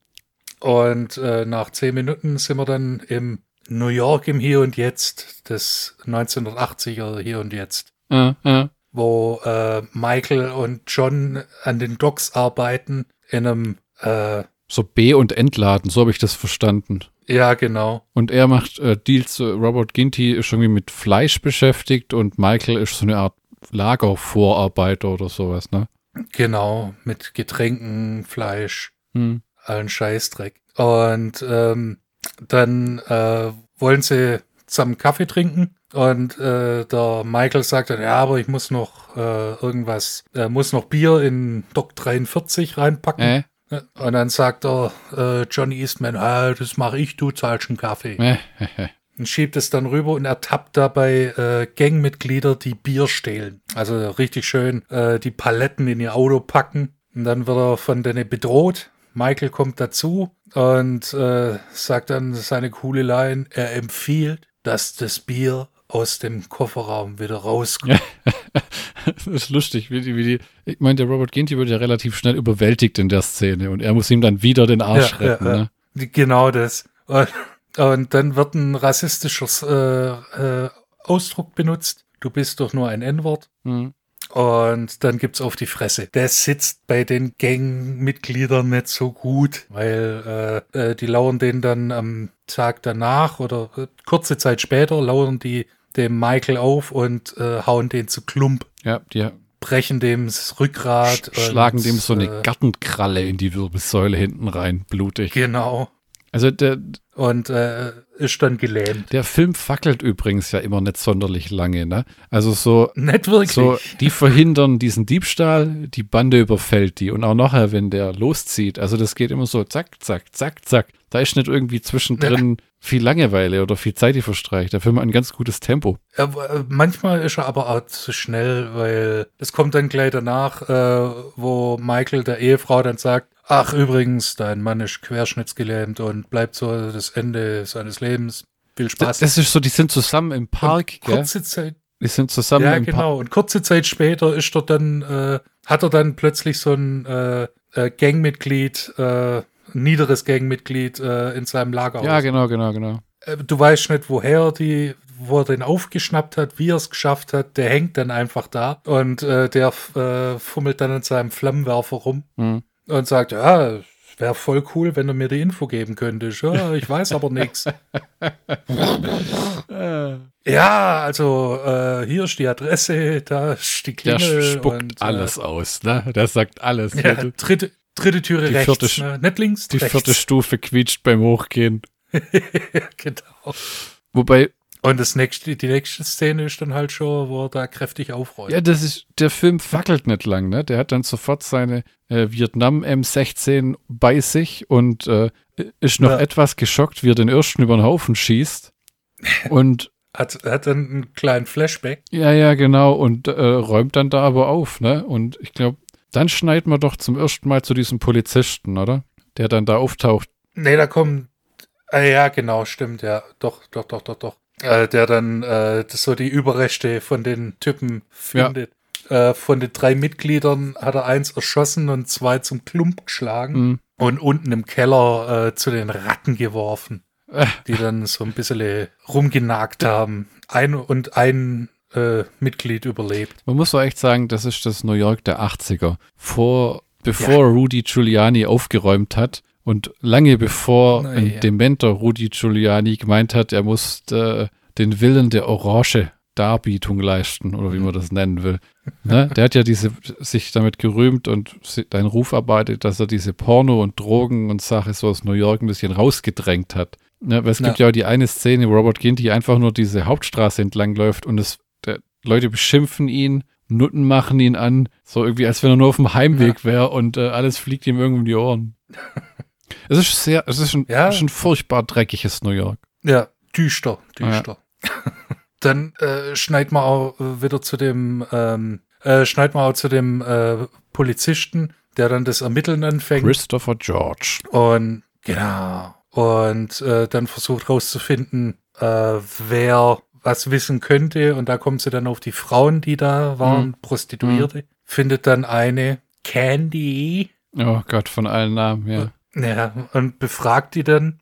Ja, wobei diese Befragung aussieht, wie wenn er die in ein dreckigen, dunkles Verlies verschleppt, wo sie auch getötet werden könnte. Ja, Hat er die dann irgendwie so angekettet mit Handschellen und sowas? Ja, schau. Und dann äh, siehst du auch, der, ganze Arm zerstochen von Heroin. Ja. Dann versucht er was aus der rauszufinden, aber bekommt nicht die Info, die er will. Und ähm, dann äh, schneidet man wieder zum John Eastland, dem Exterminator, der dann im Krankenhaus bei Michael sitzt und ihm dann das Ganze beichtet quasi. Dass er dann die Leute gefunden hat und äh, sich um sie gekümmert hat, in Anführungszeichen. Ah. Also er hat die denen nicht Lesen und Schreiben beigebracht und äh, beim Bewerbungsschreiben geholfen, sondern hat aufgeräumt. Und äh, er, er sagt dann auch, das erinnert ihn an Vietnam, das Ganze.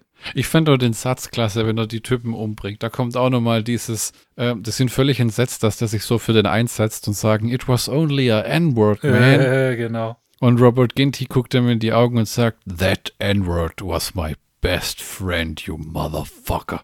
Da, da, da, da, da, da, da, da, da. Bam!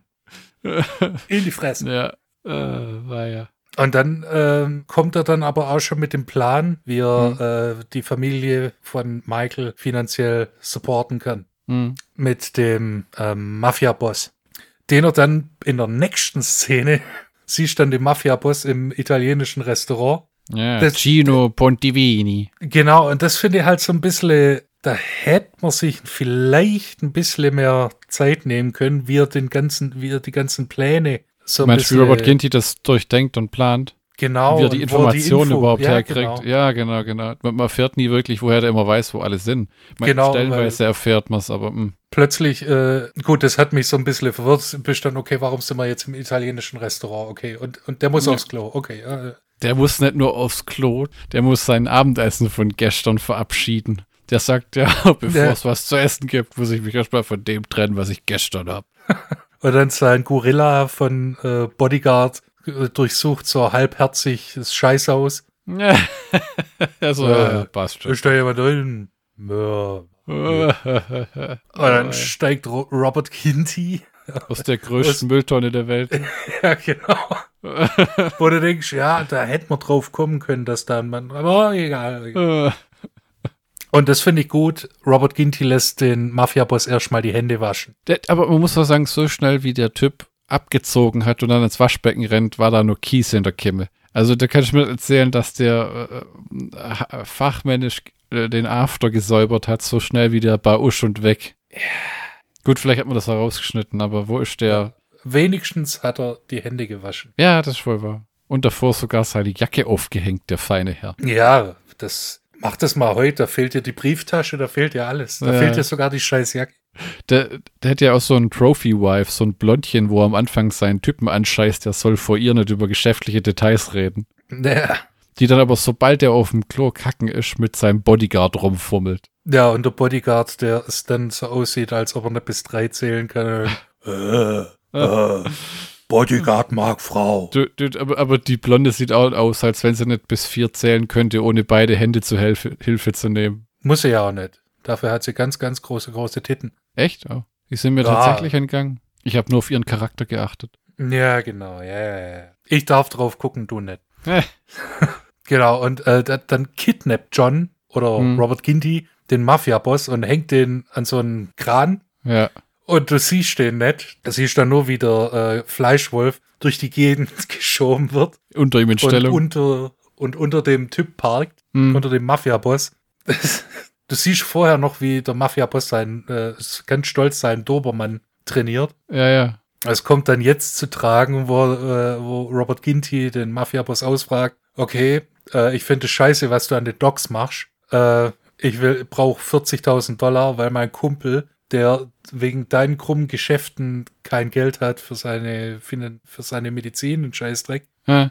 Ich brauche jetzt 40.000 Dollar. Ja, klar, kein Problem. Weil ja der Mafia-Boss von äh, äh, äh, äh, dem Betrieb, wo äh, äh, Robert Ginty und Michael arbeiten, Schutzgelder presst, ne? Der Genau. kassiert ja immer die Kohle da ein, deswegen hat äh, äh, Robert Ginty, was so ein bisschen unlogisch ist, das Gefühl, dass er jetzt die Kohle von ihm erpresst. Ja, das macht irgendwo Sinn, aber ich denke mir, das Geld war ja nicht direkt deins, du hast ja trotzdem deinen Lohn bekommen. Ja, ja, das ist so, ja, aber das ist schon so, so ein Vigilante-Move. So Mhm. ein, ähm, hey, du machst krummige Dinger, krumme Geschäfte und von dem Geld, das eigentlich uns zusteht, den Arbeitern, Hm. wollen wir jetzt einen Kuchen abhaben. Ja, oder ein ja, Kuchenstück abhaben. Und äh, der fragt ihn dann raus, so, äh, okay, äh, wo wohnst du? Ja, in New Jersey, in der und der Straße. Brauchst du den Schlüssel? Hier hast du die Schlüssel. Äh, Der Schlüssel ist für die Alarmanlage, der andere für die Haustür. Okay, wo ist der Safe? Ach, der ist in meinem äh, Büro. Die Kombination ist Humtata, XYZ. Muss ich sonst noch was? Wo, wo ist deine Frau Bodyguards? Die vögeln miteinander. Die kriegen nichts mit, okay? Muss ich sonst noch was wissen? Nee, nee, nee, nee, nee, nee. Du dann ganz genau siehst, äh, der, der Hund, der, der Dobermann, den hätte er erwähnen sollen. ja, und dann lässt ihn Robert Ginty mit dem coolsten If you're lying, I'll be back. Come back. ja, genau. Das war noch vorm Terminator, Leute, gell? Ja. Den gab es damals Ja, ja, noch ja. nicht. War noch Äh, nicht ja. mal angedacht, verdammt nochmal. Und der verdammte Dobermann beißt den nachher blutig, ne? Ja, aber äh, der bekommt dann halt auch mit dem äh, elektrischen Bratenmesser dann. Ja, keine kannst- tolle Szene. Nee, echt nicht. Ja, Gott sei Ähm. Dank ist es nicht grafisch. Armer Fifi. Und es, Ja. Gott sei Dank ist es kein italienischer Film, da hätten sie einen echten Hund gekillt. Ja, gut. Hm. Angepisst kommt er dann zurück. Ich hätte mir dann noch gewünscht, dass er sagt, den scheiß Hund hast du nicht erwähnt, ja? Und äh, der, Itali- der Mafia-Boss wird dann zu Hackfleisch verarbeitet. Wortwörtlich. oh ja. Das quält zur Seite raus, wie so ein. Der kann dann als Burger Patty verarbeitet werden oder Ne. dergleichen. Und was ich, was ich hart an dem Film finde, sind die Schreie. Ah, okay, okay. Die sind, die sind, die sind ein bisschen zu nah an der Realität für meinen Geschmack. Hm. Ich meine, gut, das ist kein, kein Wilhelm-Scream. Okay, das, da- damit kann ich leben. Aber dieses, die, wirklich so eine halbe Minute lang Schrei Ja. Ist, ist schon ein bisschen eher harter Tobak. Ja, äh, ich meine, dafür ist es nicht sonderlich grafisch, sondern eher so, oh, scheiße. Aber ja, das Ja. dauert schon eine Weile. Ich meine, das Letzte, was ja da reingezogen wird, ist dein Kopf. Du kriegst ja alles mit, bis wahrscheinlich noch zum Rippen. Und dann ist es irgendwann bis, vorbei. Bis, bis Herz, Lunge. Hm. Oder äh, es kann auch sein, dass vorher schon durch Schock. Ja, terrible way to go. Ja, ja, ja. ja. Nix für Vegetarier. So, was macht denn eigentlich der Polizist die ganze Zeit? ja, Detective James Dalton. Genau. Der besucht erstmal den letzten Überlebenden der, der Gang und weil er gerade dabei ist, äh, macht er sich noch an äh, die, die, äh, die Doktor, äh, Die Ärztin. Doktorin ran. Ja, ja, ja. Megan Stewart. Mhm. Doktor. Was, was man halt so macht, wenn einer von Ratten aufgefressen wird. Hoppala. Ähm, und daneben liegt so, willst du was essen gehen? Aber weil wirklich so. Und dann hängen die im Park ab und essen was. So, wenn die. So, Machen Picknick. ja, ein Arzt und ein Detective. Wenn die ein Kind gekriegt hätten, wäre es entweder ein Anwalt oder ein Politiker geworden. Oder ein Serienmörder. Ja, wohl wahr, wohl wahr. Lasst uns die blutige Haupthandlung äh, äh, mit dem Mörder hinter uns lassen und schauen, was New York noch so zu bieten hat. Zum Beispiel Genau. Central Park. Und, Liebe. und der Film Times Square. und der Film blendet ja eigentlich auch alle Viertelstunde mal die Freiheitsstatue ein, nur damit man nicht vergisst. America, Ja, genau. fuck yeah. New York. New York. New York. Ja, New York ist Nicht so, Manila. New New York, York. New York ist so viel mehr als Pornokinos und Live-Sex. Nicht viel mehr. Ja, hm. Während die ein bisschen anbandeln und picknicken, Hm. wird eine junge Prostituierte ah, gefoltert. Ja, Und das ist nicht, nicht schön. ja, mit einem, mit, Ich meine, das, das, das, die Schauspielerin ist sehr hübsch. ja, das stimmt. Aber so, ein, so einen kranken Scheiß habe ich auch in keinem anderen Film mal jemals wieder gesehen. Mit dem Lötkolben. Der davor in Vaseline getaucht wird. Ja, damit, weil es so schön blubbert. Boah.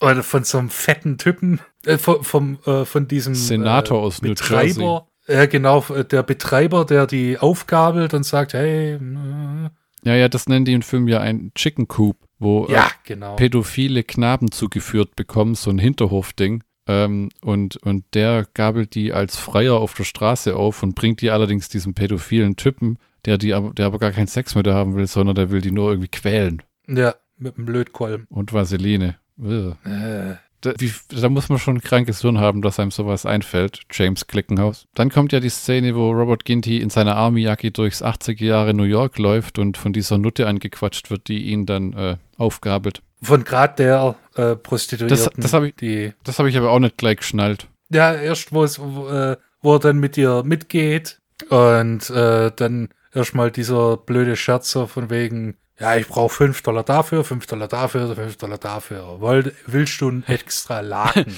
You want the sheets? Nee. Mit seiner, der, der Typ, der dieses Stundenhaus leitet, will eine Kaution. Er, er, Ja. er, will, er will, äh, äh, er will Gebühr für die Gebühr. Es gibt Bettlaken, es gibt saubere Bettlaken. Für saubere Bettlaken gibt es eine Gebühr äh, und dann noch eine Ja. Kaution, wenn du es sauber wieder zurückbringst. Im Grunde genommen ist das Hotel teurer als die Frau. genau, weil die Frau äh, geht runter bis äh, 15 Dollar, nee, 12 Dollar, glaub. Äh, ja, der, der Spruch, der kommt auch im Cinema Snob Video. You want the sheets. ja, und dann, äh, dann dieser, dieser trockene Spruch, ah, das sind also die sauberen ja, ja, genau. So. Äh. Äh, und anstatt zu pimpern, Hm. also die Dame zieht sich aus, weil das ihr Beruf ist. Mhm. Und äh, da sieht dann Robert Ginty die ganzen, die Narben und äh, fragt die aus. Das kriegt sie zunächst schon einen falschen Hals, sagt dann, ah, du bist also ein Perverser, der äh, dem einer abgeht, wenn du solche Leidensgeschichten hörst. Und der sagt dann, nee, ich will aufräumen. Gib mir die, gib mir die Info. Ja, ja. Und dann geht der, Weißt du, ich bin, hast du Death Wish mit äh, Charles Bronson gesehen? Ich bin sowas ähnliches. I'm some kind of a death wisher myself. Und dann sucht er das, äh, diesen, äh, wie nennt man das, äh, Chicken Coop auf. Wo vorher bohrt er noch seine Löcher in die Kugeln, da müssen wir drüber reden. Hast du, Ja, hast du das verstanden? Der Die- bohrt Pistolenkugeln auf und füllt Quecksilber rein und tut dann irgendwelches Metall drauf und lötet es drüber, seine Nettkraft. Das, weil die dann eine Äh, ich- Blutvergiftung kriegen oder so? Entweder das oder dass die äh, mehr Wumms haben, dass die schwerer sind. Ah. Vielleicht ist das auch Blei. Vielleicht, vielleicht platzt das irgendwie im Körper oder irgend so ein Scheiß. Ja, genau. Weil das, so äh, instabil das ist irgendwie. Ja. Mit Streuwirkung und Reißt Scheiß. wahrscheinlich hässlichere Wunden. Ja. Hm, hm. Also so ganz geschnallt habe ich es auch Mhm. nicht. Weil es kommt im Endeffekt aufs selbe raus. Ja, ja. Dann siehst du nur die Kiste mit seiner ganzen Vietnamkriegsausrüstung, Granaten, Mörsergranaten, Pistolen und zwei Magnums. Ja, ich habe hab mich gewundert, dass der Kopf von dem äh, äh, Vietcong nicht noch drin liegt. äh, Vietcong-Commander nicht So als. Schrumpfkopf als Andenken. Ja, oder so au- ausgekocht zum draus Ich, trinken. ich habe ja gehört, dass wenn du als Soldat aus dem Kriegsgebiet abreißt, dir deine Waffen eigentlich abgenommen werden. Ja, ne. Also, dass du, da, dass du das irgendwie behalten darfst, ist eine äh, Fantasie. Aber wenn keiner fragt genau. oder je nachdem, wie du ausreichst, meh. In der Schweiz ist aber so, dass du die äh, behalten musst sogar.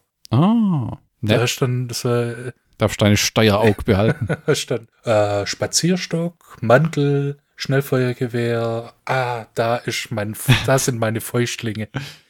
Mit was kläre ich die Meinungsdifferenz heute?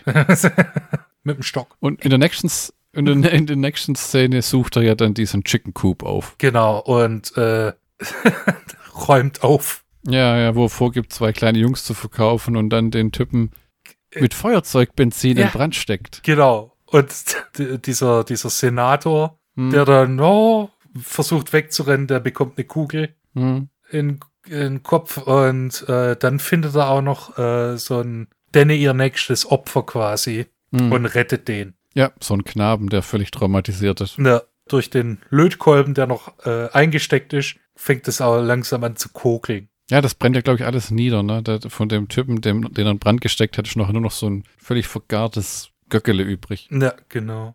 Oh, jetzt, jetzt kommt, äh, äh, kommt zwar wieder der Christopher George, der Polizist, aber dann kommt meine persönliche Lieblingsszene. Du weißt, was ich meine. Ich befürchte, ja. Nee. Da bekommt der, äh, der Polizist, der Herr Dalton, bekommt jetzt den Autopsiebericht und ein Telefonat von der CIA, weil die CIA, die muss ja immer mitspielen, wenn in jede, fast in jedem Film ist so, dass die entweder kommt CIA oder FBI und will die Lorbeeren abgreifen, Naja. wenn sowas ja, ist. Die Hierarchie von oben. Ja, genau. Und äh, da äh, wird dann schon äh, über die Identität des Exterminators ähm, so ein bisschen Gefachsimpelt. genau. Und die meinen dann, dass es ein ehemaliger Soldat sein muss, Hm. weil Wegen der? Wegen der M16, ne? ja genau, weil die äh, weil die Candy äh, die hat eine M16 erkannt. Und deshalb muss es ein ehemaliger Soldat sein. Ja, nach dem Motto, äh, die kann man entweder kriegt man das Ding in der Army oder man klaut's, was nicht sonderlich schlüssig ist, weil äh, die Amerikaner haben zum Beispiel in Vietnam ihre ganzen Waffen auch zurückgelassen Da, teilweise. da, da, da, da, das ist ein Detail. Und dann kommen sie äh, auch noch äh, über eine Fußspur in der äh, Fleischverpackungsfabrik. Äh, kommen sie dann drauf, dass es ein, ein Stiefelabdruck ist von einem Stiefel, den man nur über die über Army Mail- Kleiderausgabe. ja genau und oder über eine Mail Company, Mail Order Company äh, beziehen kann. Hm. The fuck, Alter. Aber du hast meine Lieblingsszene ausgelassen. Die Grillung des Würstchens. Dann überlasse ich dir hier In, mit. In, in, in einer Szene, wo Christopher George, dieser Detective Dalton, mit diesem CIA-Typ telefoniert, oder ist der Ärztin, ich weiß gar nicht so genau, holt er sich so ein Wiener Würstchen und klemmt's unterhalb seine Schreibtischlampe in zwei so Gabeln, die er verdrahtet hat mit einem Kabel und, und der Lampe Strom abgezwackt hat, äh, um sich ein Wiener Würstchen zu grillen und in einen Hotdog zu packen mit ein bisschen Senf. Warum? Weil's halt geil ist. Und, äh, und weil er halt das meiste draus macht. Das fand ich so geil, weil es, es redet einfach keiner drüber.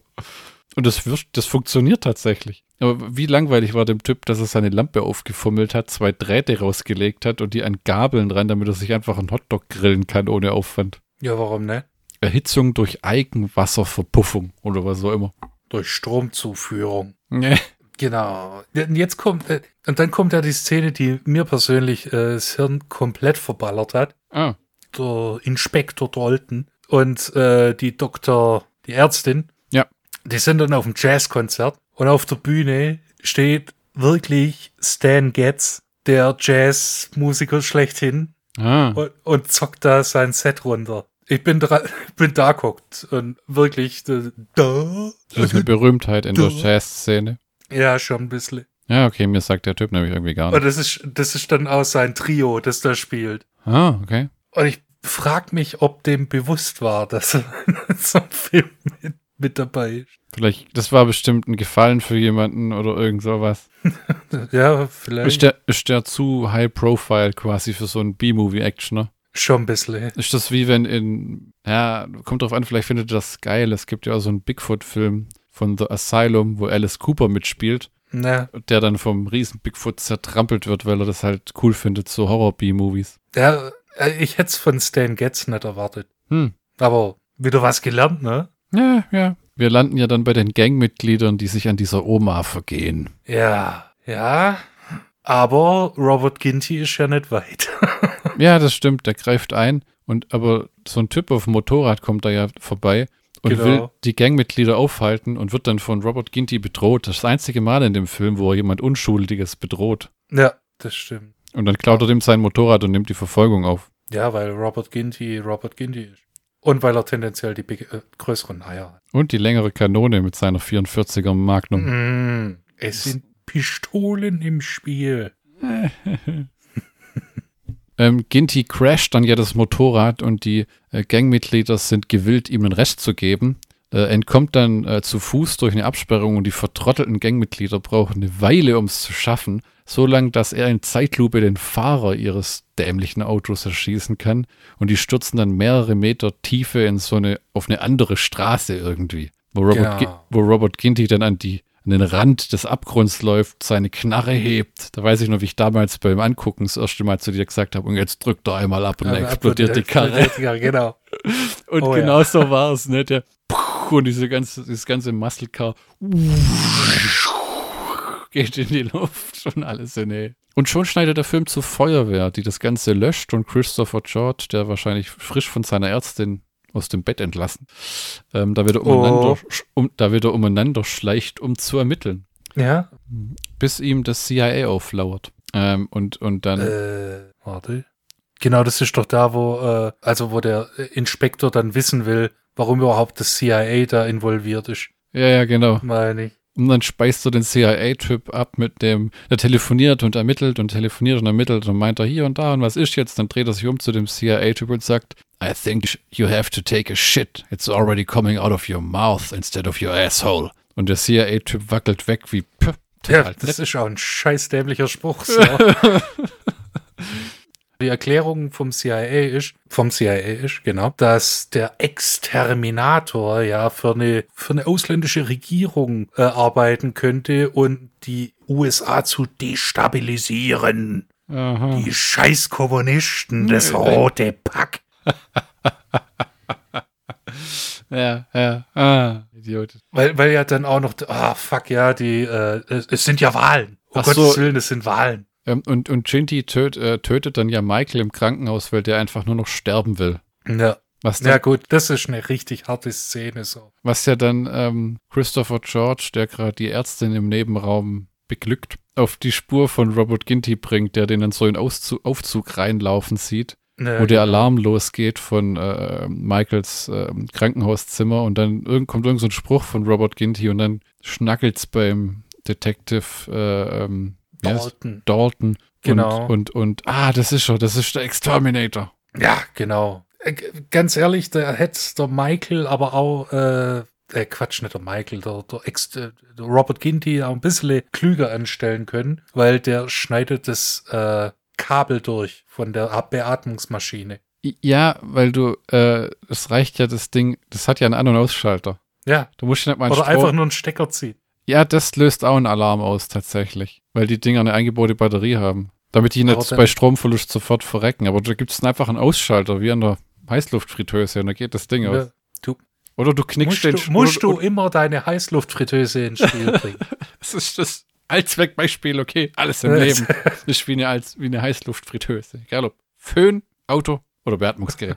oder er hat einfach den Schlauch durchgeknickt. Punkt ist, er hat sich dumm angestellt. Aber es geht ja eigentlich nur darum, diesen Showdown herzuleiten. ja, und was für ein Showdown das ist, Alter. Ja, wo dann auch nochmal der Detective in seine eigene Waffenkiste greift, einem Code 1911 und so eine Art, Jeder greift einmal in seine in die Ja. Wundertüte. ja, ja, und seine automatische Super-Shotgun, die aber, glaube ich, nie zum Einsatz bringen kann, so richtig. Ja, Äh, willst du das Ende voll erzählen? nee, das überlasse ich. Ähm, es geht ja so ein Sniper in Stellung vor Robert Gintys Wohnung, wo er natürlich nicht ist, weil die versuchen, den sofort direkt zu Hause abzucachen. Ähm, und äh, Christopher George sitzt dann auf seinem Sofa und wird von Robert Ginty angerufen, der ihm dann Ultimatum stellt und sagt, äh, es muss zur Konfrontation kommen und ihn auf dieses ähm, Boot lockt am Hafen abends, wo Ginty äh, den Dalton überwältigt und sich stellt und ihm seine Waffe reicht, nach dem Motto, ich bin jetzt nicht der Böse. Und es sieht sogar aus, als wenn Dalton ihn dann gehen lässt, was aber dann für mich auch wieder eine Überraschung war, weil ich den Film lange nicht gesehen hatte.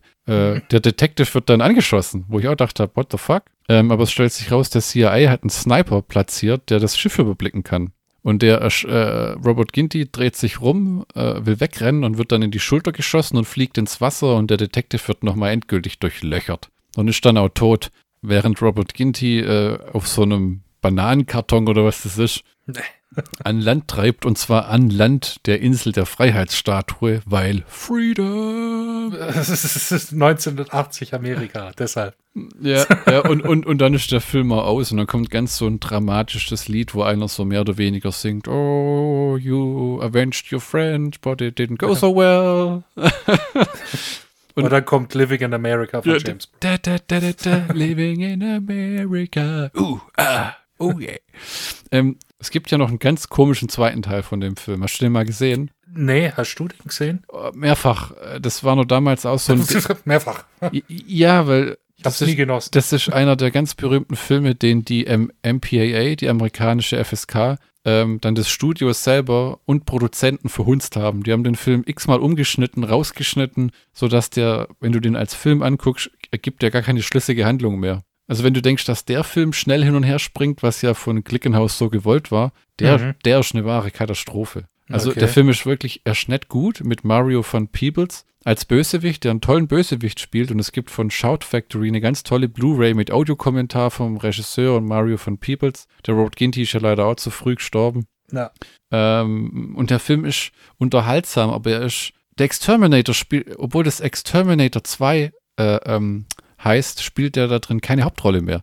Die haben zum Beispiel einfach gesagt, wir brauchen mehr Action-Szenen und dann haben sie einfach drei Flammenwerfer-Szenen nachgedreht, wo man, Robert, wo man Robert Ginty gar nicht sehen konnte, weil der irgendwie für Reshoots nicht äh, ähm, zur Verfügung stand zu dem Zeitpunkt. Weißt du, so, so ein bisschen Caligula-mäßig. Wir drehen jetzt noch irgendwas und schneiden das rein, um es brutaler zu machen. Ne. Der ist ganz komisch. Ich könnte den mal ausleihen, wenn du willst. Wobei ja der, äh, der, der OG-Exterminator ja auch äh, richtig, richtig hart verschnipfelt wurde, wo äh, die MPAA gesagt hat, was soll man mit dem Film machen? Echt? Das, Krass. Ja, das war, das, der hat richtig Kontroversen äh, ausgelöst, äh, wo dann auch äh, so ein paar Kritiker, Roger Ebert zum Beispiel, ja. äh, dann auch wieder gesagt hat, das ist zu viel Gewalt. Hm. Das ist ihm persönlich zu viel Gewalt. Hm. Aber beim Publikum ist es relativ gut ankommen. Hm, hm. Auch wenn er auf Rotten Tomatoes, glaube 38 Prozent. Mm, die Website. Aber Rotten Tomatoes ist eh kein, ja, kein Maßstab. Das war, das war halt der klassische damals Grindhouse, Bahnhofskino, äh, äh, äh, Revenge. Ja, Film ja, und so ein so. bisschen kein Mockbuster wie die Asylum-Filme, aber schon nach dem Motto, hey, Deathwish und mach mal was ähnliches. Aber es ist ein ja. ziemlich guter Film, der ziemlich für sich alleine stellt. Ist, verbreitet aber 0,0 gute Laune. Also es ist ein guter Actionfilm, aber er ist unglaublich deprimierend, weil man das Gefühl hat, dass die Jungs aus Vietnam heimgekommen sind in eine Welt aus voller Monster eigentlich. Ja. Genau. So, das, das Vietnam selber war, es hat nie aufgehört, es hat immer weiter verfolgt. Deswegen ja immer diese Flashbacks, wenn er irgendwie so wieder zurückblickt. Ja. Ja, es gibt von dem Film übrigens sogar eine ähm, Romanfassung. Das habe ich auch ja, gesehen. Das, das wäre mal das bestimmt auf Deutsch nie erschienen. Hundertprozentig nicht, weil der Film in Deutschland, glaube gar nicht so ja, ja, groß wahrgenommen wurde. Und noch ein interessantes äh, Fun Fact: Die Vietnam-Sequenz am Anfang wurde äh, im Indian Dunes National Park in Kalifornien gedreht. Dort, wo auch äh, Vic Morrow und zwei Kinder bei John Landis Twilight Zone Helikopterabsturz zum oh, Leben gekommen Gott. sind. Ist verrückt, wie oh, die Gott. Sachen immer wieder so auf einen Punkt zurückführen irgendwie am Ende, ne? Äh, wir können ja noch geschwind äh, darauf eingehen, wie wir äh, auf den Film kommen sind. Ah, die gute alte Alphatec DVD-Grabbelkiste. Genau. Und ich glaube, das war die 16er von Madison Home Entertainment. Oh ja, genau. Äh, wo, ich weiß nicht, ob man gemerkt hat, dass was fehlt. Ich glaube, es war nur recht dezent gemacht. Du hast nur plötzlich gesehen, oh, im Hintergrund hängt dem sein Kopf irgendwie jetzt ein bisschen schief. Die äh, Fassung habe ich nie gesehen. Nett, habe ich, äh, das mir, du mir geschenkt, glaube ich. Genau, und äh, du hast dir relativ kurze Zeit später, äh, weil der Film laut Schnittberichte.de stark geschnitten war, hast du dann relativ kurze Zeit später äh, eine ungeschnittene Fasche, Fassung ja, zugelegt. Ja. Da gab es von dem gleichen Label gab es nochmal eine ungeschnittene Fassung, wo halt die Gewaltszenen nachher alle vollständig drin waren. Ja. Ähm, schon ein brutaler Film, wirklich ein brutaler Film, muss man sagen. Also, äh, äh also der hat äh, FSK 18 verdient. verdient. War, glaube ich, auch mal eine war, glaube ich, auch damals eine Zeit lang indiziert, was aber nie wirklich bei uns so eine große Rolle gespielt hat, weil wir schon nach dem Indizierungszeitalter, das war ja mehr so noch VHS-Zeiten, wo das wirklich ein Problem war, wo ja. kriegst du das her und dann nur auf Tape und dann war es Schrott. Ich meine, bei DVD gab es auch viel Shit am Anfang, aber das hat sich ziemlich schnell gegeben, ehrlich gesagt. Da haben sie es einfach nicht geblickt, wie sie die Lizenzen richtig vergeben. Und ehrlich gesagt, in Deutschland, Exterminator 2 hat tatsächlich, ich glaube, von Anolis Entertainment oder so, eine ganz normale, öffentliche, gescheite DVD-Veröffentlichung. Hochwertig. Okay. Gibt es sogar eine Blu-ray von, wenn du da 15 Euro für rüberrücken willst. Aber äh, die, ja. Fassung, die, die Fassung, die ich mal gesehen habe, war eine japanische Laserdisc, die man auf DVD gezogen hat. Mich wundert es manchmal, wo die diese Negative finden von diesen alten Filmen. Oder ob die irgendwo eine Kinorolle ausgraben, die sie dann irgendwie mastern können oder sowas. Das war bei, ähm, Zombie bei Suspiria ah, war es der Fall. Da, das war eine Kinorolle, die sie dann äh, digitalisiert haben und dann mhm. auf 4K hochgepornst haben. Ach, das ist Schande. Aber der Film sieht auch richtig gut aus in 4K. Mhm. Hm. Äh, ich denke, damit kommen wir zum Schlockbusters-Count vom Exterminator. Oh ja. Wir hätten äh, Robert Ginty fackelt nicht lange rum. Äh, oh ja. harte und blutige Action. Ähm, der Film fällt in die Vigilante-Section der 80er Jahre. Äh, mit, mit Sicherheit ist das Ganze natürlich irgendwo auch an Deathwish angelehnt und äh, mhm. es muss sich nicht dahinter verstecken. Das, ich würde sogar sagen, das ist äh, auf einer Ebene. Auf einer Ebene, ja. Hm. Christopher George, der auch in Fulci City of the Living Dead äh, mitgespielt hat, macht seine Sache äh, wirklich sehr gut und ist ein guter Detective, der halt nicht viel detect detectived, sondern eher aber, so. Aber, aber eine, eine Ärztin abschleppt. Ja, genau.